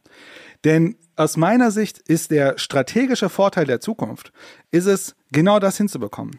Kleine eigenverantwortliche Teams, die ihren Beitrag oder ihr Spiel oder vielleicht auch nur der Beitrag zu einem Spiel eigen verantworten und wenn man dann es schafft, über ein Operating Model, wovon ja Lars immer so viel redet, äh, also Lars Wingford von, ähm, von Embracer, der CEO, über ein Operating Model diese ganzen unterschiedlichen Entwicklerteams so zu vernetzen, dass sie für ihren Teilbereich eine Eigenverantwortung haben, aber gemeinsam über ein Netzwerk an einem großen Spiel arbeiten können und dann noch die Fähigkeit haben, sozusagen aus dem Netz sich Fähigkeiten zu ziehen für Vermarktung, für Distribution und so weiter, dann könnten sie vielleicht wirklich diesen, diesen, diesen Kniff schaffen, zu sagen, unsere Form des Denkens ist an der Stelle, richtig gute Spiele zu produzieren. Die produzieren wir, indem wir sie kleinteilig, sozusagen, ähm, ja, kleinteilig organisieren, die aber zusammen es schaffen, ein großes Spiel zu produzieren. Und gleichzeitig müssen wir aber unsere Wetten streuen. Wir müssen ganz viele solche Wetten haben und irgend, wenn irgendeins davon wirklich hm, groß werden könnte, sozusagen, wenn es sozusagen ähm, klickt, dann schaffen wir diese Skalierung. Zumindest, wenn man, ich meine, du hast das in der Intro gesagt, also ich, ich habe die Nummer irgendwo auch hier aufgeschrieben, 200 irgendwas Spiele waren das, ne, die sie gerade in der Pipeline haben. Das ist ja 230, schon, über 230. Ja, ich meine, das ist ja genau das, was ich ja vorhin meinte mit, gegen wen, gegen wen bist du im Wettbewerb? Also klar, wenn du deine kleine Inkubationsbude hast, wo so ein paar Leute so ein paar coole Ideen haben, nice. Aber wenn du 200 irgendwas Spiele in der Produktion hast von 60 Unternehmen in deinem Netzwerk, wo wir noch nicht mal wissen, wie kleinteilig die auch noch ihre Organisation gestalten, dann könnte das ein, Wettbe ein, ein wirklich eine Innovation im Sinne des äh, Organisationsmodells sein, die ganz neue Arten von Spiele auch produzieren kann, was vielleicht sogar Microsoft noch nicht mal hinkriegt mit seinem Subscription Model. Weil was das Subscription Model ist, ist ja, es ist ja nur ein Bezahlsystem. Aber wir wissen ja nicht, wie Microsoft seine ganzen Studios untereinander vernetzt. Zumindest redet Lars Wingford darüber, dass er sie auf eine gewissen Art und Weise vernetzt. Ja, da würde ich aber, ne, also das ist tatsächlich ein großes Könnte, finde ich, weil wir bisher, zumindest bei dem, was wir von Embracer bekommen haben, schon durchaus erfolgreiche Spiele sehen, auch im Kleinen, ne, sowas wie Walheim über die Coffee Stain Studios gehört ja auch mit zu ihnen. War aber halt eher so ein, so ein kleiner Zufallserfolg. Aber wenn du, also wenn ich jetzt fragen würde, was war denn bisher das, das beste AAA-Spiel von Embracer? Von, von was dieser war Gruppe? denn ein AAA-Spiel? Ja, genau.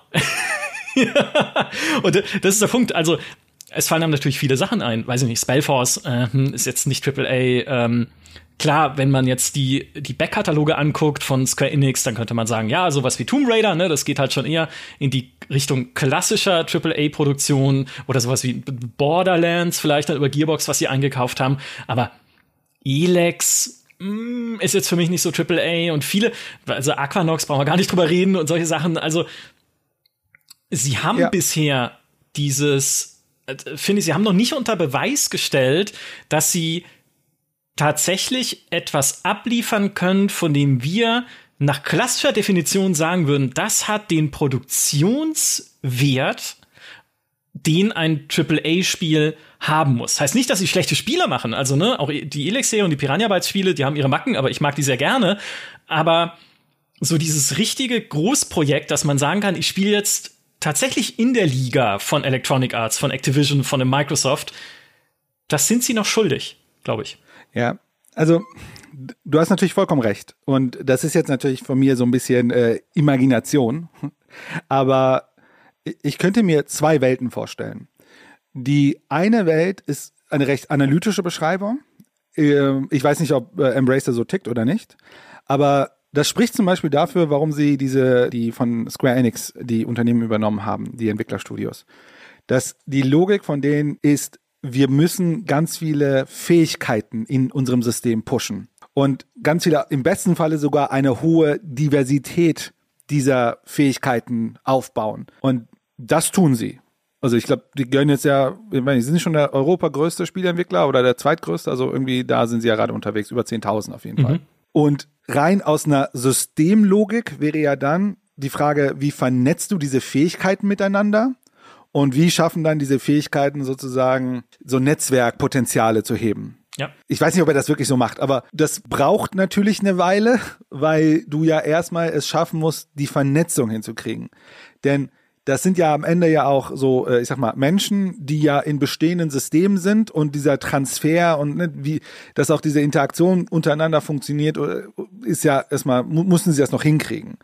Das bedeutet, dass sie aktuell sozusagen auf so eine Art, ähm, ja, dass sie sich alle noch selbst halten können, damit sozusagen irgendwann vielleicht ein großer Case entsteht. Also es gibt in der Organisationstheorie so eine Logik, dass man im Grunde Organisationen nicht bewertet nach dem, wie viel Profite sie produzieren, sondern man bewertet sie nach zwei Metriken im Wesentlichen.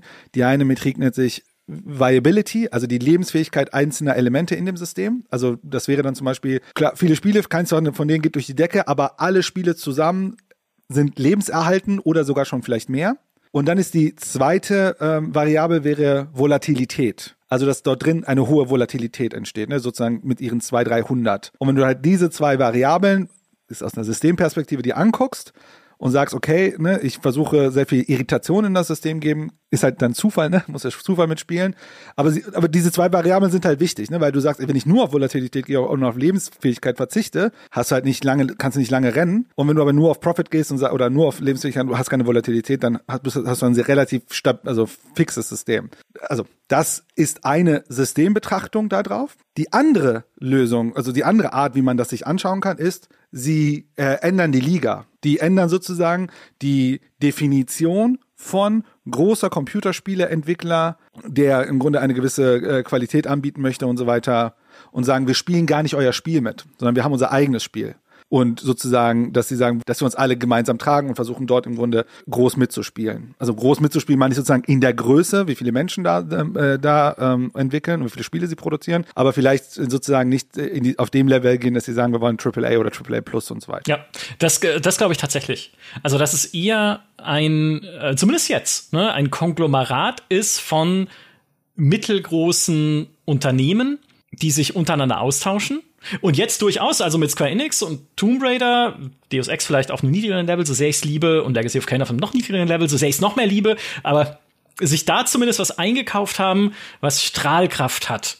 Auch in diesem AAA-Bereich. Und zwar keine, die 30 Jahre zurückliegt, sondern halt noch eine, eine relativ aktuelle, aber das trotzdem Embracer im Gegensatz zu einem Ubisoft halt dieses, äh, du hast es ja schon gesagt, ne, sich versteht als Zusammenschluss von einzelnen Unternehmen. Ja, die vernetzt man, aber die standardisiert man nicht. Und das ist ja so diese, das, worauf Ubisoft in den Jahren, zumindest in den letzten Jahren oder in Jahrzehnten, so viel Wert gelegt hat, diese internationale Standardisierung. Ne, wir greifen alle auf dieselbe Datenbank zu, in der dieselben, dieselben Learnings äh, stehen. Es gibt eine gemeinsame Asset-Datenbank. Das heißt, wenn ihr Schusswaffen braucht, dann nehmt euch die da einfach raus, weil die werden produziert von unserem Studio in, weiß ich nicht, äh, Sofia und dann könnt ihr für Ghost Recon X-Defiant und irgendwie, nee, Ghost Recon Frontline und X-Defiant und da, man kommt schon durcheinander, wie es alles heißt. Und von mir aus auch für Far Cry 6 könnt ihr dann eure äh, Gewehre da rausnehmen, um die irgendwie zu benutzen. Ich finde dieses, das Risiko bei dieser Standardisierung, du hast es vorhin mal, mal kurz angedeutet, ist, dass man halt auch einfach nur noch innerhalb dieser Standardschemata denkt. Oder so in so finde ich zumindest ne? Ich denke immer wenn ich wenn ich irgendwie gezwungen bin ich kenne das beim Artikelschreiben ja wenn ich gezwungen bin mich irgendwie an, an Standards zu halten ne? Jetzt füll erstmal in der Liste aus wer ist der Publisher wer ist der Entwickler dann äh, wann ist das Spiel erschienen und dann schreibt einen Text, aber der Text darf auf gar keinen Fall länger sein als 500 Zeichen. Kann man immer noch damit mit rumspielen, was Lustiges machen, aber du rutscht halt, je öfter du sowas machst, automatisch in so eine, in so eine Standarddenke und es saugt so diese Kreativität aus dir raus. Und der Vorteil von Embracer wäre eher, dass sie dann sagen würden, wir wollen eben nicht dass alle dasselbe machen und wir haben nur noch, dann gibt es die Embracer-Formel und dann ist es halt nicht mehr auf Türme klettern in zehn Jahren, sondern es ist äh, weiß nicht, mit dem Fernglas gucken, wie in Zelda Breath of the Wild oder so, um markante Punkte zu finden, weiß ich nicht, irgendeine andere Mechanik, sondern wir wollen, dass jeder von euch weiterhin sein eigenes Süppchen kochen und auf seine eigenen Lösungen kommen kann. Und das ist aber dann auch der Punkt, wo ich sagen würde, finde ich eigentlich gut, ja, weil es halt Vielfalt fördert und durchaus immer noch Möglichkeiten hat halt für, weiß nicht, transmediale Projekte, die dann bei Dark Horse auch als Comic kommen und diese noch als Film umsetzen und vertreiben und so weiter. Ist ja alles schon mit drin, so in, die, in, diesem, in diesem großen Konzern. Aber was sie so nicht bewerkstelligen könnten, stand jetzt, wäre GTA 6. Und ich muss dir ehrlich sagen, ich verstehe deine Perspektive und natürlich äh, den Teil mit Ubisoft, dass die, diese Standardisierung kann ich vollkommen nachvollziehen. Ich wäre aber relativ enttäuscht, wenn sie im Grunde nur sie nebeneinander lassen und, äh, und vielleicht so ein bisschen Infrastruktursachen machen, wie hier ist eine Datenbank, also auf dieser Entwicklungsebene und keine Ahnung, eine tolle Sommerfeier machen, wo sie alle Mitarbeitenden irgendwie einladen und dann trinken die alle einen zusammen oder so, dann wäre ich ziemlich enttäuscht von denen. Weil das kann nicht, das sollte nicht deren Anspruch sein, weil was sie ja im Grunde machen ist, sie haben da halt eine Holding und so weiter. Ne? Und ich finde, ich glaube, ich glaube, du, wir, wir müssen, wir müssen das trennen. Also ich glaube, was hat Ubisoft aus meiner Sicht falsch gemacht? Ubisoft wollte Innovation, wollte gewisse Standards vorgeben und wollte sagen, innerhalb ihrer Standard dürfte kreativ sein. Die Standards, die sie vorgegeben haben, waren auf einer inhaltlichen Ebene. Und ich glaube, das ist ein Fehler, weil was dann entsteht, weil du inhaltliche Standards, weil vorgibst, ne, Ubisoft Formel Style und so weiter.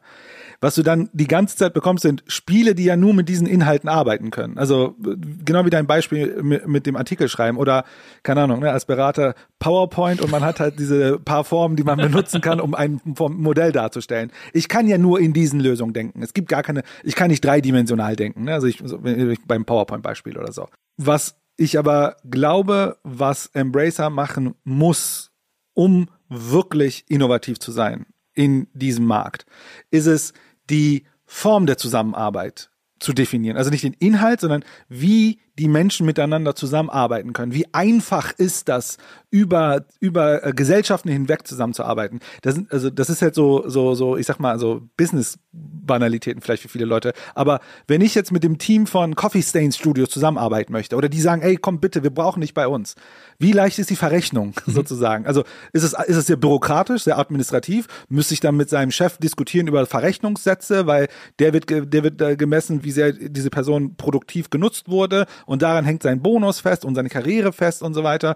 Und das sind ja alles Mechanismen, unterliegende Mechanismen einer Organisation, die ja Zusammenarbeit fördern oder nicht. Also wenn dann sozusagen der Manager von dem Bereich äh, kein Interesse hat, dass ich bei Coffee Stain Studios, keine Ahnung, äh, irgendwas mache, dann kann ich ja bei aller äh, Wohlwollnis und auch Datenbank und, und äh, Sommerfesten wird das halt nicht passieren. Weil, weil, weil Spielentwicklung ist ja kleinteilig. Also ne, da müssen ja Leute zusammenkommen, zusammenarbeiten über einen langen Zeitraum und so weiter. Und ich glaube, Ubisoft ist das schlechte Beispiel äh, für Embracer. Aber, was wäre das bessere Beispiel? Valve. Sie müssen Valve werden mit 15.000 Mitarbeitern. Alle haben Rollen am Tisch und rollen ja. dann über Länder und, hinweg. Und keiner macht Half-Life 3. Super. bei, ich würde sagen, bei 13.000, 14.000 ist die Wahrscheinlichkeit, dass ein Half-Life 3 kommt, vielleicht Stimmt. größer. Also Valve könnte wahrscheinlich Embracer kaufen. ja, Game Newell wahrscheinlich alleine mit, äh, mit dem Geld aus seiner goldenen Badewanne oder so. Oder weiß ich nicht. Ja, aber das wäre natürlich super spannend. Ne? Also ein Valve at Scale, ne? also ein Valve in mhm. groß. Funktioniert das? Also, weil wir haben ja schon, das ist ja, das ist so super, dieser Podcast, den wir gerade machen, weil es so dieser Bogenschlag ist über alle Industrie-Podcasts, die wir bisher gemacht haben mit allen ja, Firmen, genau. die wir uns angeschaut haben. Aber glaubst du, das geht? Also, weil Valve hat ja natürlich eine sehr besondere Organisationsstruktur, die ja auch auf so einem naja, wenn es, wenn es nicht besonders ist, dann machen wir es nicht Gedanken beruht. Ne? Also wenn wir, wenn wir nicht irgendwie äh, an, an, an Gabe pitchen können intern, dass dass das richtig cool ist, dann, dann wollen wir das gar nicht erst umsetzen, so ungefähr. Aber natürlich auch, weil sie ja auf einem Bett aus Geld liegen, das ihnen Steam einbringt. Also ich glaube, ein, ein Valve ohne Steam wäre ja auch ein, eine andere Firma, weil die müssten schon auch da mehr schauen, wo müssen wir hingehen, was bringt uns denn jetzt wirklich Geld, wo müssen wir Mikrotransaktionen einbauen, um Gottes Willen, ja. Also nicht, dass sie keine hätten, ne? also, also Hüte und so in ja. Team Fortress. Also Valve war schon so, bevor es äh, Steam gab, muss man dazu mhm. noch sagen. Nur halt kleiner, als sie es jetzt sind. Und kann es klappen? Also ich würde sagen, ne, absolut kann es klappen. Also vier, also Valve ist ja so 300, 400 Leute. Also das ist ja schon eine große, die sind ja auch nicht klein. Ähm, ist natürlich was anderes als 10.000, das stimmt schon. Äh, aber was man sich da angucken muss, sind ja wirklich die, also Warum klappt sowas bei Valve und vielleicht bei anderen Unternehmen nicht? Weil viele Unternehmen erstmal nicht, also wie soll ich sagen, viele unter, es ist vielleicht nicht im Gaming, aber äh, in, in klassischen Unternehmen hat man vielleicht ein sehr mh, hm, besonderes Menschenbild, sage ich mal, dass sozusagen der, der Mitarbeiter als die, jemand, den man eher pushen muss und kontrollieren muss. Und ich glaube, das ist zum Beispiel bei, bei VAR fundamental anders. Ähm, äh, was für Leute bei ihnen arbeiten und so weiter. Und ich glaube auch, das ist ziemlich, ist ja nicht so einfach, auch bei Valve zu starten und so weiter. Ähm, das heißt, da ist zum Beispiel ein Menschenbild, sage ich mal, das so gesehen wird, dass Leute wollen coole Sachen machen. Also müssen wir alles aus dem Weg räumen, was sie dabei hindert, gute Sachen zu machen. Und sie müssen dafür Verantwortung haben. Und sie müssen das, diese Verantwortung auch über einen langen Zeitraum haben, weil Computerspielentwicklung ist nicht mal zwei Wochen habe ich Bock auf irgendwas und dann mache ich was anderes, sondern ich muss mich jahrelang drauf committen. Und es kann auch sein, dass nichts bei rauskommt. Das ist zum Beispiel einfach sozusagen Menschenbild, sage ich mal. Und ich würde mal sagen, in der Gaming-Industrie können wir davon ausgehen, dass Menschen eine Tendenz dafür haben, sich zu freuen, Sachen zu machen, äh, die sie dort machen.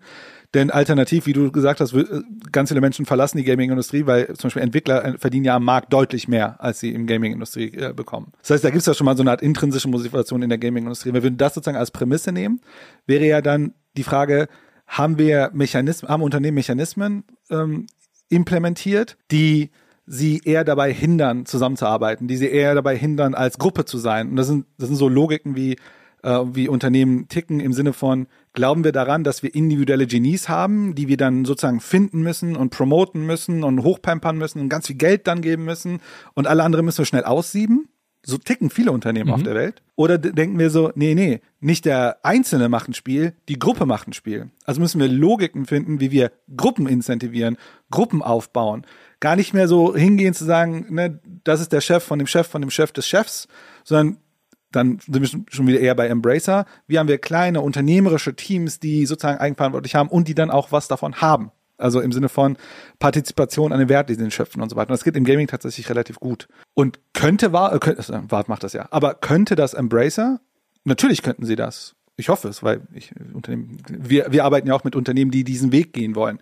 Die Wahrheit ist aber natürlich, wir reden dort über organisationelle Innovation. Also sie müssen Wege gehen, die sind nicht viele andere Unternehmen bisher gegangen und in der Gaming-Industrie in der Größe gar keins. Meine Hoffnung ist natürlich, dass sie, äh, das, was man liest, tendiert dahin, wahrscheinlich nicht zu dem Radikal, also wenn man sich das anguckt, scheint es immer noch sozusagen auf der Gesellschaftsebene aufzuhören. Also sozusagen die Firmen bleiben eigenständig, also wenn du dann so ein 60-Mann-Unternehmen hast, ist es immer noch ein 60-Mann-Unternehmen. Und wenn das wiederum organisiert ist nach klassischen Führungslogiken, zumindest das, was man aktuell liest, gehen sie nicht tiefer. Aber kann auch sein, dass sie es noch nicht kommunizieren wollen. Also ich würde denen auch raten, noch nicht äh, das nach außen zu kommunizieren. Aber das wäre natürlich dann das Spannendere aus meiner Sicht. Ja. Ich finde es total faszinierend, weil je mehr auch du die Parallele zu Valve erwähnst und erklärt hast, desto mehr leuchtet sie mir tatsächlich ein.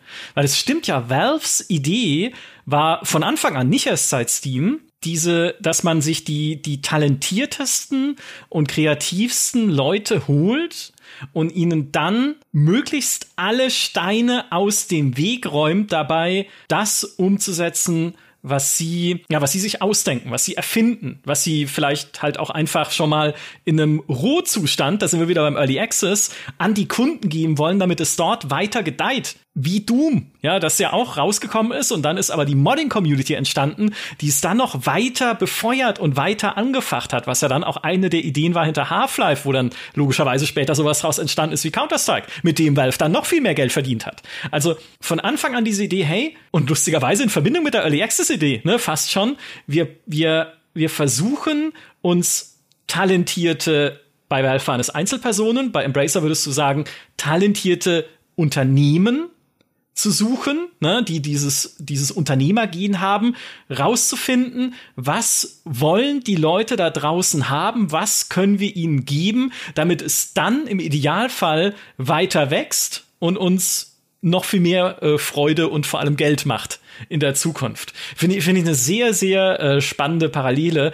Ich kann nicht reinschauen in Embracer, ob das tatsächlich so funktioniert. Wir haben schon Lars Wingefors angefragt für ein Interview. Noch will er es uns nicht geben, aber wenn wir noch drei, vier Podcasts aufnehmen über ihn, dann macht das vielleicht doch, weil er irgendwann ja. sagt, ich muss das klarstellen, was sie da für einen Quatsch labern. Aber diese, diese Idee zu sagen, hey, ich, ich suche mir einfach Leute, und das betont ja Lars Wingefors auch bei Embracer immer, ne, mit seinem Entrepreneurship, mit seinem, dieses Unternehmertum ist mir sehr wichtig bei allen, die wir reinholen. Ich suche mir Leute, die halt wirklich vorhaben, etwas zu machen, was erfolgreich sein wird. Und die will ich dann möglichst hürdenlos daran arbeiten lassen. Natürlich aber auch, und das ist ein ganz wichtiger, äh, ganz wichtiger Aspekt oder ein ganz wichtiger Bestandteil davon, hast du auch schon gesagt, eigenverantwortlich. Ja? Also wenn es schief geht, genau. dürfen sie nicht in Schweden anrufen und sagen, du Lars, Borderlands 4 oder Gott bewahre Homeworld 3 ist gescheitert. Wenn Homeworld 3 scheitert, dann haben wir ein ganz anderes Problem an der Stelle. Last Wing Force, aber das nur nebenbei. Ne? Es, äh, es ist gescheitert, jetzt, was sollen wir machen? Schickt doch noch mal ein bisschen Geld. Sondern, dass sie selbstständig, wie sich's ja fürs Unternehmertum ja dann im Endeffekt auch gehört, ja, selbstständig halt schauen, okay, wie können wir hier aus dem, was wir machen wollen, das Beste rausholen? Und eben nicht uns irgendwie dann aus der Verantwortung raus, rausschwänzeln irgendwie. Ja, denn mit Verweis auf den EA-Podcast, also wenn wir schon heute sozusagen die Zwei-Jahres-Retro mhm. machen oder so, mit Verweis auf den EA-Podcast war ja ganz spannend, weil EA, und das habe ich auch sozusagen erst durch dich, beziehungsweise über, über die Recherche zum Podcast gelernt, EA hatte ja auch früher diese Philosophie, also EA bezahlt ja wohl relativ gut. Also äh, eigentlich äh, wollen die eine gute Kultur und so weiter haben. Warum daraus, äh, ja egal, wollen wir jetzt zynisch werden. Aber was EA ja anscheinend in der Vergangenheit nicht so gut gemacht hat, ist ja, die haben einfach, die haben sozusagen diese Teams gekauft, haben die dann irgendwie zusammengesteckt und haben gesagt, hier habt ihr viel Geld, macht mal was ganz Geiles. Und dann geht, sozusagen geht man und dann kommt man irgendwie nach zwei, drei Jahren ja. wieder und guckt so, und was habt ihr denn Geiles? So, oh, ist scheiße. Und das ist, du hast es auch schon erwähnt, ne? Also das ist dieses Eigenverantwortung. Also Freiheit hat auch immer seinen Preis sozusagen. In dem Fall bei ihr hat es drei Jahre gedauert, aber wenn du, wenn, wenn die es schaffen zu sagen, wir haben einen guten Mix von unternehmerischen Leuten in so, in so Teams und guten Gestaltern und was, was ich auch wirklich bei Lars immer eigentlich ganz spannend finde, dass er immer sagt, wir machen Content, wir machen gute Spiele. Ne, er wurde mal gefragt wegen Metaverse. Meinst du so, klar, wenn es die Metaverse als Plattform gibt und wir Spiele dafür machen können, machen wir Spiele dafür. So, wir machen Content. Und äh, das ist, äh, glaube ich, der fundamentale äh, Unterschied ähm, zu EA, diese, Eigen die Verantwortung als Team zu haben, gute Sachen zu liefern. Oh, und das ist, und das ist ja fantastisch, weil das ist jetzt genau der Punkt, wo man auch sagen kann, da ist es bei EA schiefgelaufen damals. Also schiefgelaufen jetzt im Sinne von dem, was wir besprechen. EA ist immer noch ein Unternehmen mit 5,6 Milliarden Umsatz, äh, Dollar Umsatz im Jahr. Also aber die Unternehmen gibt's nicht mehr, die damals schiefgelaufen in sind. In der Tat. Nee, EA hat ja äh, EA hat ja damals versucht, sowas zu sein. Wie du sagst, ne, sie haben Richard Garriott einen Geldkoffer in die Hand gegeben und gesagt, mach mit Ultima, was du für richtig hältst. Sie haben Westwood den Geldkoffer in die Hand gegeben und gesagt, macht mit Command Conquer, was ihr für richtig haltet. Sie haben ähm, Peter Molyneux, was man nie machen sollte, einen Geldkoffer in die Hand gegeben und gesagt, entwickel uns ein neues Dungeon Keeper, das wird schon laufen, ja, oder äh, was du sonst so gerne machst, Peter. Und es ist daran gescheitert, dass sie den Geldkoffer den falschen Leuten gegeben haben wahrscheinlich. Oder dass zumindest halt die falschen Leute in dem Moment an der, an der Lead-Position ihrer Studios waren, um daraus wirklich was Erfolgreiches zu machen. Und das heißt nicht unbedingt was Erfolgreiches im Sinne von, ich drück da die meiste Kohle raus. Ne? Also, wenn damals irgendwie, weiß ich nicht, jemand an der Spitze von, von ähm, Origin Systems gestanden hätte und gesagt, ey, wir drücken jetzt die meiste Kohle aus Ultima, indem wir ein Ultima Mobile Spiel machen mit Mikrotransaktionen. Gab es damals noch nicht, aber ihr wisst, was ich meine. Also nicht unbedingt, was dieses Schröpfen angeht nach Geld, sondern die die richtigen kreativen Ideen auch vielleicht nicht mal selber haben, aber fördern in ihren Teams, ne, die ja vielleicht nicht unbedingt an der Spitze stehen und sagen, ich habe den Masterplan, sondern ich möchte auch in meinem in meiner Unternehmenseinheit Leute fördern, die einen guten Plan und eine gute Idee haben. Dann kommst du, glaube ich, auf einen, auf einen grüneren Zweig. Und das hat bei EA halt damals,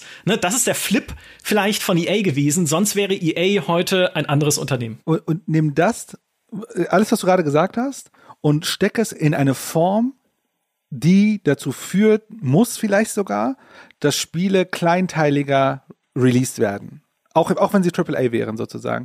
Weil das, das meine ich die ganze Zeit mit so Mechanismen. Wenn zum Beispiel ähm, Embracer sagt, eigenverantwortliche Teams. Ihr, habt, ihr, ihr könnt hier viele Fähigkeiten, äh, ne, hier ist ein Riesenpool an Fähigkeiten und so weiter, aber ihr müsst sozusagen in Etappen nimmt man sich sozusagen die Leute dazu und so weiter. Und sozusagen, aber die, die Form, wie ein Spiel sozusagen bei denen gepublished wird, ist über so eine Art Early Access, weil man ja dadurch Risiko minimiert, indem man die Phasen äh, kleinteiliger macht und dann im Grunde und dann sozusagen die Verantwortung hat, dass man nicht sozusagen nach drei Jahren und sehr viel Geld verbrannt, erstmal merkt, oh, war doch nichts. und dann kriegst du halt eine Sicherheit rein. Ne? Das, was wir ja vorhin diskutiert haben, ganz so, so am Anfang mit diesem, warum agieren Unternehmen so, ja, die, die haben halt diese Angst, ne, diese Sorge wegen hohes Risiko und so weiter und so weiter. Und daran kann man ja arbeiten. Ne? Also das sind ja genau die Logiken, wo man sagt, okay, wie schaffen wir das denn, große Spieleproduktionen hinzubekommen, dass diese Angst, die ja dann sich ausprägt auf die Spiele und auf die äh, Spieleentwicklerinnen und so weiter, dass das zumindest anders gelöst werden könnte, um mal zu schauen, dass, ob äh, was anderes dabei rauskommt. Und das wäre natürlich da an der Stelle, wenn das noch kombiniert würde, super spannend. Ja, vielleicht ist ja Ihre Art des Early Access einfach mit kleineren Projekten zu schauen, was, was ist, was funktioniert, was ist Zeitgeist. Ja, auch da, also könntest du ja machen, ne, wenn man sagt, wir haben irgendwie 230 Projekte aktuell in Entwicklung oder halt auch natürlich kleine Indie-Studios mit in unserer großen Familie bei Coffee Stain beispielsweise, die halt, ja, weiß ich nicht, sowas wie Deep Rock Galactic machen oder halt wie Walheim, wo du Sachen natürlich auch wieder dran ablesen kannst, ne, was funktioniert, was wollen die Leute, was sind denn ja, was sind denn Mechanismen, die oder oder Szenarien oder äh, Lichtstimmung oder whatever, ne, die halt gut funktionieren, die resonieren da draußen und dann nimmst du diese Sachen, die du da gelernt hast und trägst sie halt weiter zu deinem Square Enix die halt äh, selbst schon gesagt haben, nach der Übernahme, wir arbeiten momentan bei Eidos Montreal an mehreren Spielen in der Unreal Engine 5. Keine Ahnung, ob es stimmt, keine Ahnung, ob die gut sind, ne? aber das war die Aussage. Aber du kannst dann sagen, okay, finde ich geil, und guckt mal, hier sind die Sachen, die wir jetzt gelernt haben, äh, bei der, weiß ich nicht, Datenanalyse von Walheim. Ne? Also, oder womit verbringen die Leute die meiste Zeit? Hier sind die Sachen, die wir bei Deep Rock Galactic irgendwie gelernt haben. Hier sind die Dinge, die äh, Gearbox gelernt hat, jetzt bei der letzten, bei der letzten Borderlands-Geschichte. Redet miteinander und versucht, das nicht zu standardisieren. Ne? Also nochmal, schaut nicht nach, schaut nicht zu Ubisoft, klettert nicht auf Türme, baut nicht immer überall die gleichen Gegnertypen ein, aber übertragt die, die gelernten Sachen auf euer Projekt. Und zwar auf euer großes Projekt. Die kleinen Sachen bringen uns Erkenntnisse für die großen Sachen. Ist nicht eins zu eins Early Access, ne? Also du bist dann vielleicht halt, ne, kannst trotzdem eine scheiß Idee haben dann und groß machen und am Ende will's keiner haben. Aber vielleicht ist das halt eher ihre Philosophie, statt zu sagen, wir gehen jetzt halt komplett in diese Early Access Richtung mit unseren neuen Projekten, weil das, also hätten sie bisher noch nicht gemacht auch, ja. Ja, das ist eine spannende Perspektive. Also wenn man sagt, so kann ein Unternehmen wie Ubisoft haben im Grunde drei große Franchises und dann sagen sie, ja, wir haben noch ein paar kleine Experimente, die werden vielleicht zur Innovation, hat Embracer die Logik, wir haben nur Experimente. Ja, genau. So, und überall ist das relevant und keiner ist sozusagen das Dominante, weil vielleicht Borderlands ein bisschen. Aber, aber das Ding ist ja bei dieser, bei dieser Logik, wenn sie es wirklich schaffen, das zu machen, ist ja, weißt du, Organisation hat ja auch sehr viel mit Macht und Einfluss zu tun. Aber wenn du es schaffst zu sagen, okay, nur weil ihr Borderlands-Leute super viel verkauft oder so, heißt es nicht, dass ihr sozusagen äh, Auswirkungen haben könnt auf andere äh, Bereiche und so weiter. So, ne, so ein bisschen wie bei Ubisoft. Irgendwie, wenn eine Formel sich durchgesetzt hat, gilt das für fast alle Spiele ab jetzt, weil das einfach effizienter ist, vielleicht mit den, mit den Tools und so weiter. Dass das ja sozusagen ein ein Riesenexperiment, also jedes Spiel ist im Grunde äh, ein Experiment das ist wirklich eine spannende Perspektive. Und dann natürlich äh, die Möglichkeit, und das wäre natürlich äh, cool, wenn die es hinkriegen würden, dass Leute über Organisationen oder über äh, Gesellschaften hinweg miteinander dann auch zusammenzuarbeiten, weil Erfahrung ist ja nicht nur das, was ich dokumentiere oder die Daten, die ich habe, sondern Erfahrung ist ja dann wirklich die explizite Zusammenarbeit. Ja, ganz genau. Wie gesagt, das ist alles spekulativ jetzt so ein bisschen. Ne? Also ob Embracer diese Art Unternehmen ist, wissen wir nicht. Vielleicht werden wir sehen in Zukunft. Ich sage ja, der erste Prüfstein ist, dass das, äh, ja, wenn man so will, das nächste Tomb Raider, was sie einfach machen. Weil jetzt, also auf der Marke liegt halt Kein Druck. Pressure. Naja, viele von diesen Marken, die Embracer bisher hatte, waren ja alt. Äh, bei einem Spellforce ja. liegt kein Druck drauf. Selbst bei den Piranha Bytes Spielen liegt kein Druck, wenn wir ehrlich sind, weil die eh seit Jahren dasselbe Spiel machen. Auf Tomb Raider läge Druck. Oder auch, weiß ich nicht, auf dem Perfect ja. Dark Reboot vielleicht in gewisser Weise, weil äh, Crystal Dynamics daran auch mitarbeitet, aber das ist jetzt auch schon eine, eine, ein alter Schinken mehr oder weniger, das alte Perfect Dark. Aber bei Tomb Raider würde ich sagen, Tomb Raider kann kein Biomutant sein. Ne? Das kannst du, da kannst du nicht sagen, okay, komm, lass uns das mal in so Triple, äh, Double A Qualität rausbringen mit irgendwie äh, jetzt vielleicht nicht nicht geschliffenen whatever Dialogen, die dann aber hinterher irgendwie awkward sind und nicht völlig durchdachten Spielmechanismen oder sowas, sondern das muss, also muss nicht herausragend sein, aber man muss sehen, das ist ein Spiel, das dieser Marke Tomb Raider gerecht wird, die ja noch sehr lebendig ist, einfach und nie lang weg war. Und da bin ich einfach gespannt, äh, was wir am Ende sehen werden und wann Lars Wingefors endlich mit uns drüber redet, wie seine komische Firma funktioniert. Sonst werden wir hier weiter spekulieren, einfach. Also ich würde sagen, du hast natürlich recht mit der Spekulation, aber wenn ich das sozusagen reframe würde, würde ich sagen, aus den Problemen, die wir am Anfang dieses Podcasts, über die wir geredet haben, die ja im Grunde dieses Symptomatische sind, wo wir ja ganz viele Probleme in der Spielindustrie feststellen, haben wir an der, der Idee von Embracer, die wir uns aufgebaut haben, versucht zumindest die Probleme irgendwie als Lösung zu sehen. Auch wenn Embracer nicht so wird vielleicht. Wir werden es sehen. Das war, das war ein super spannender Talk, ey. Schon wieder so viele neue Perspektiven auf Firmen und diese ganze Industrie gewonnen.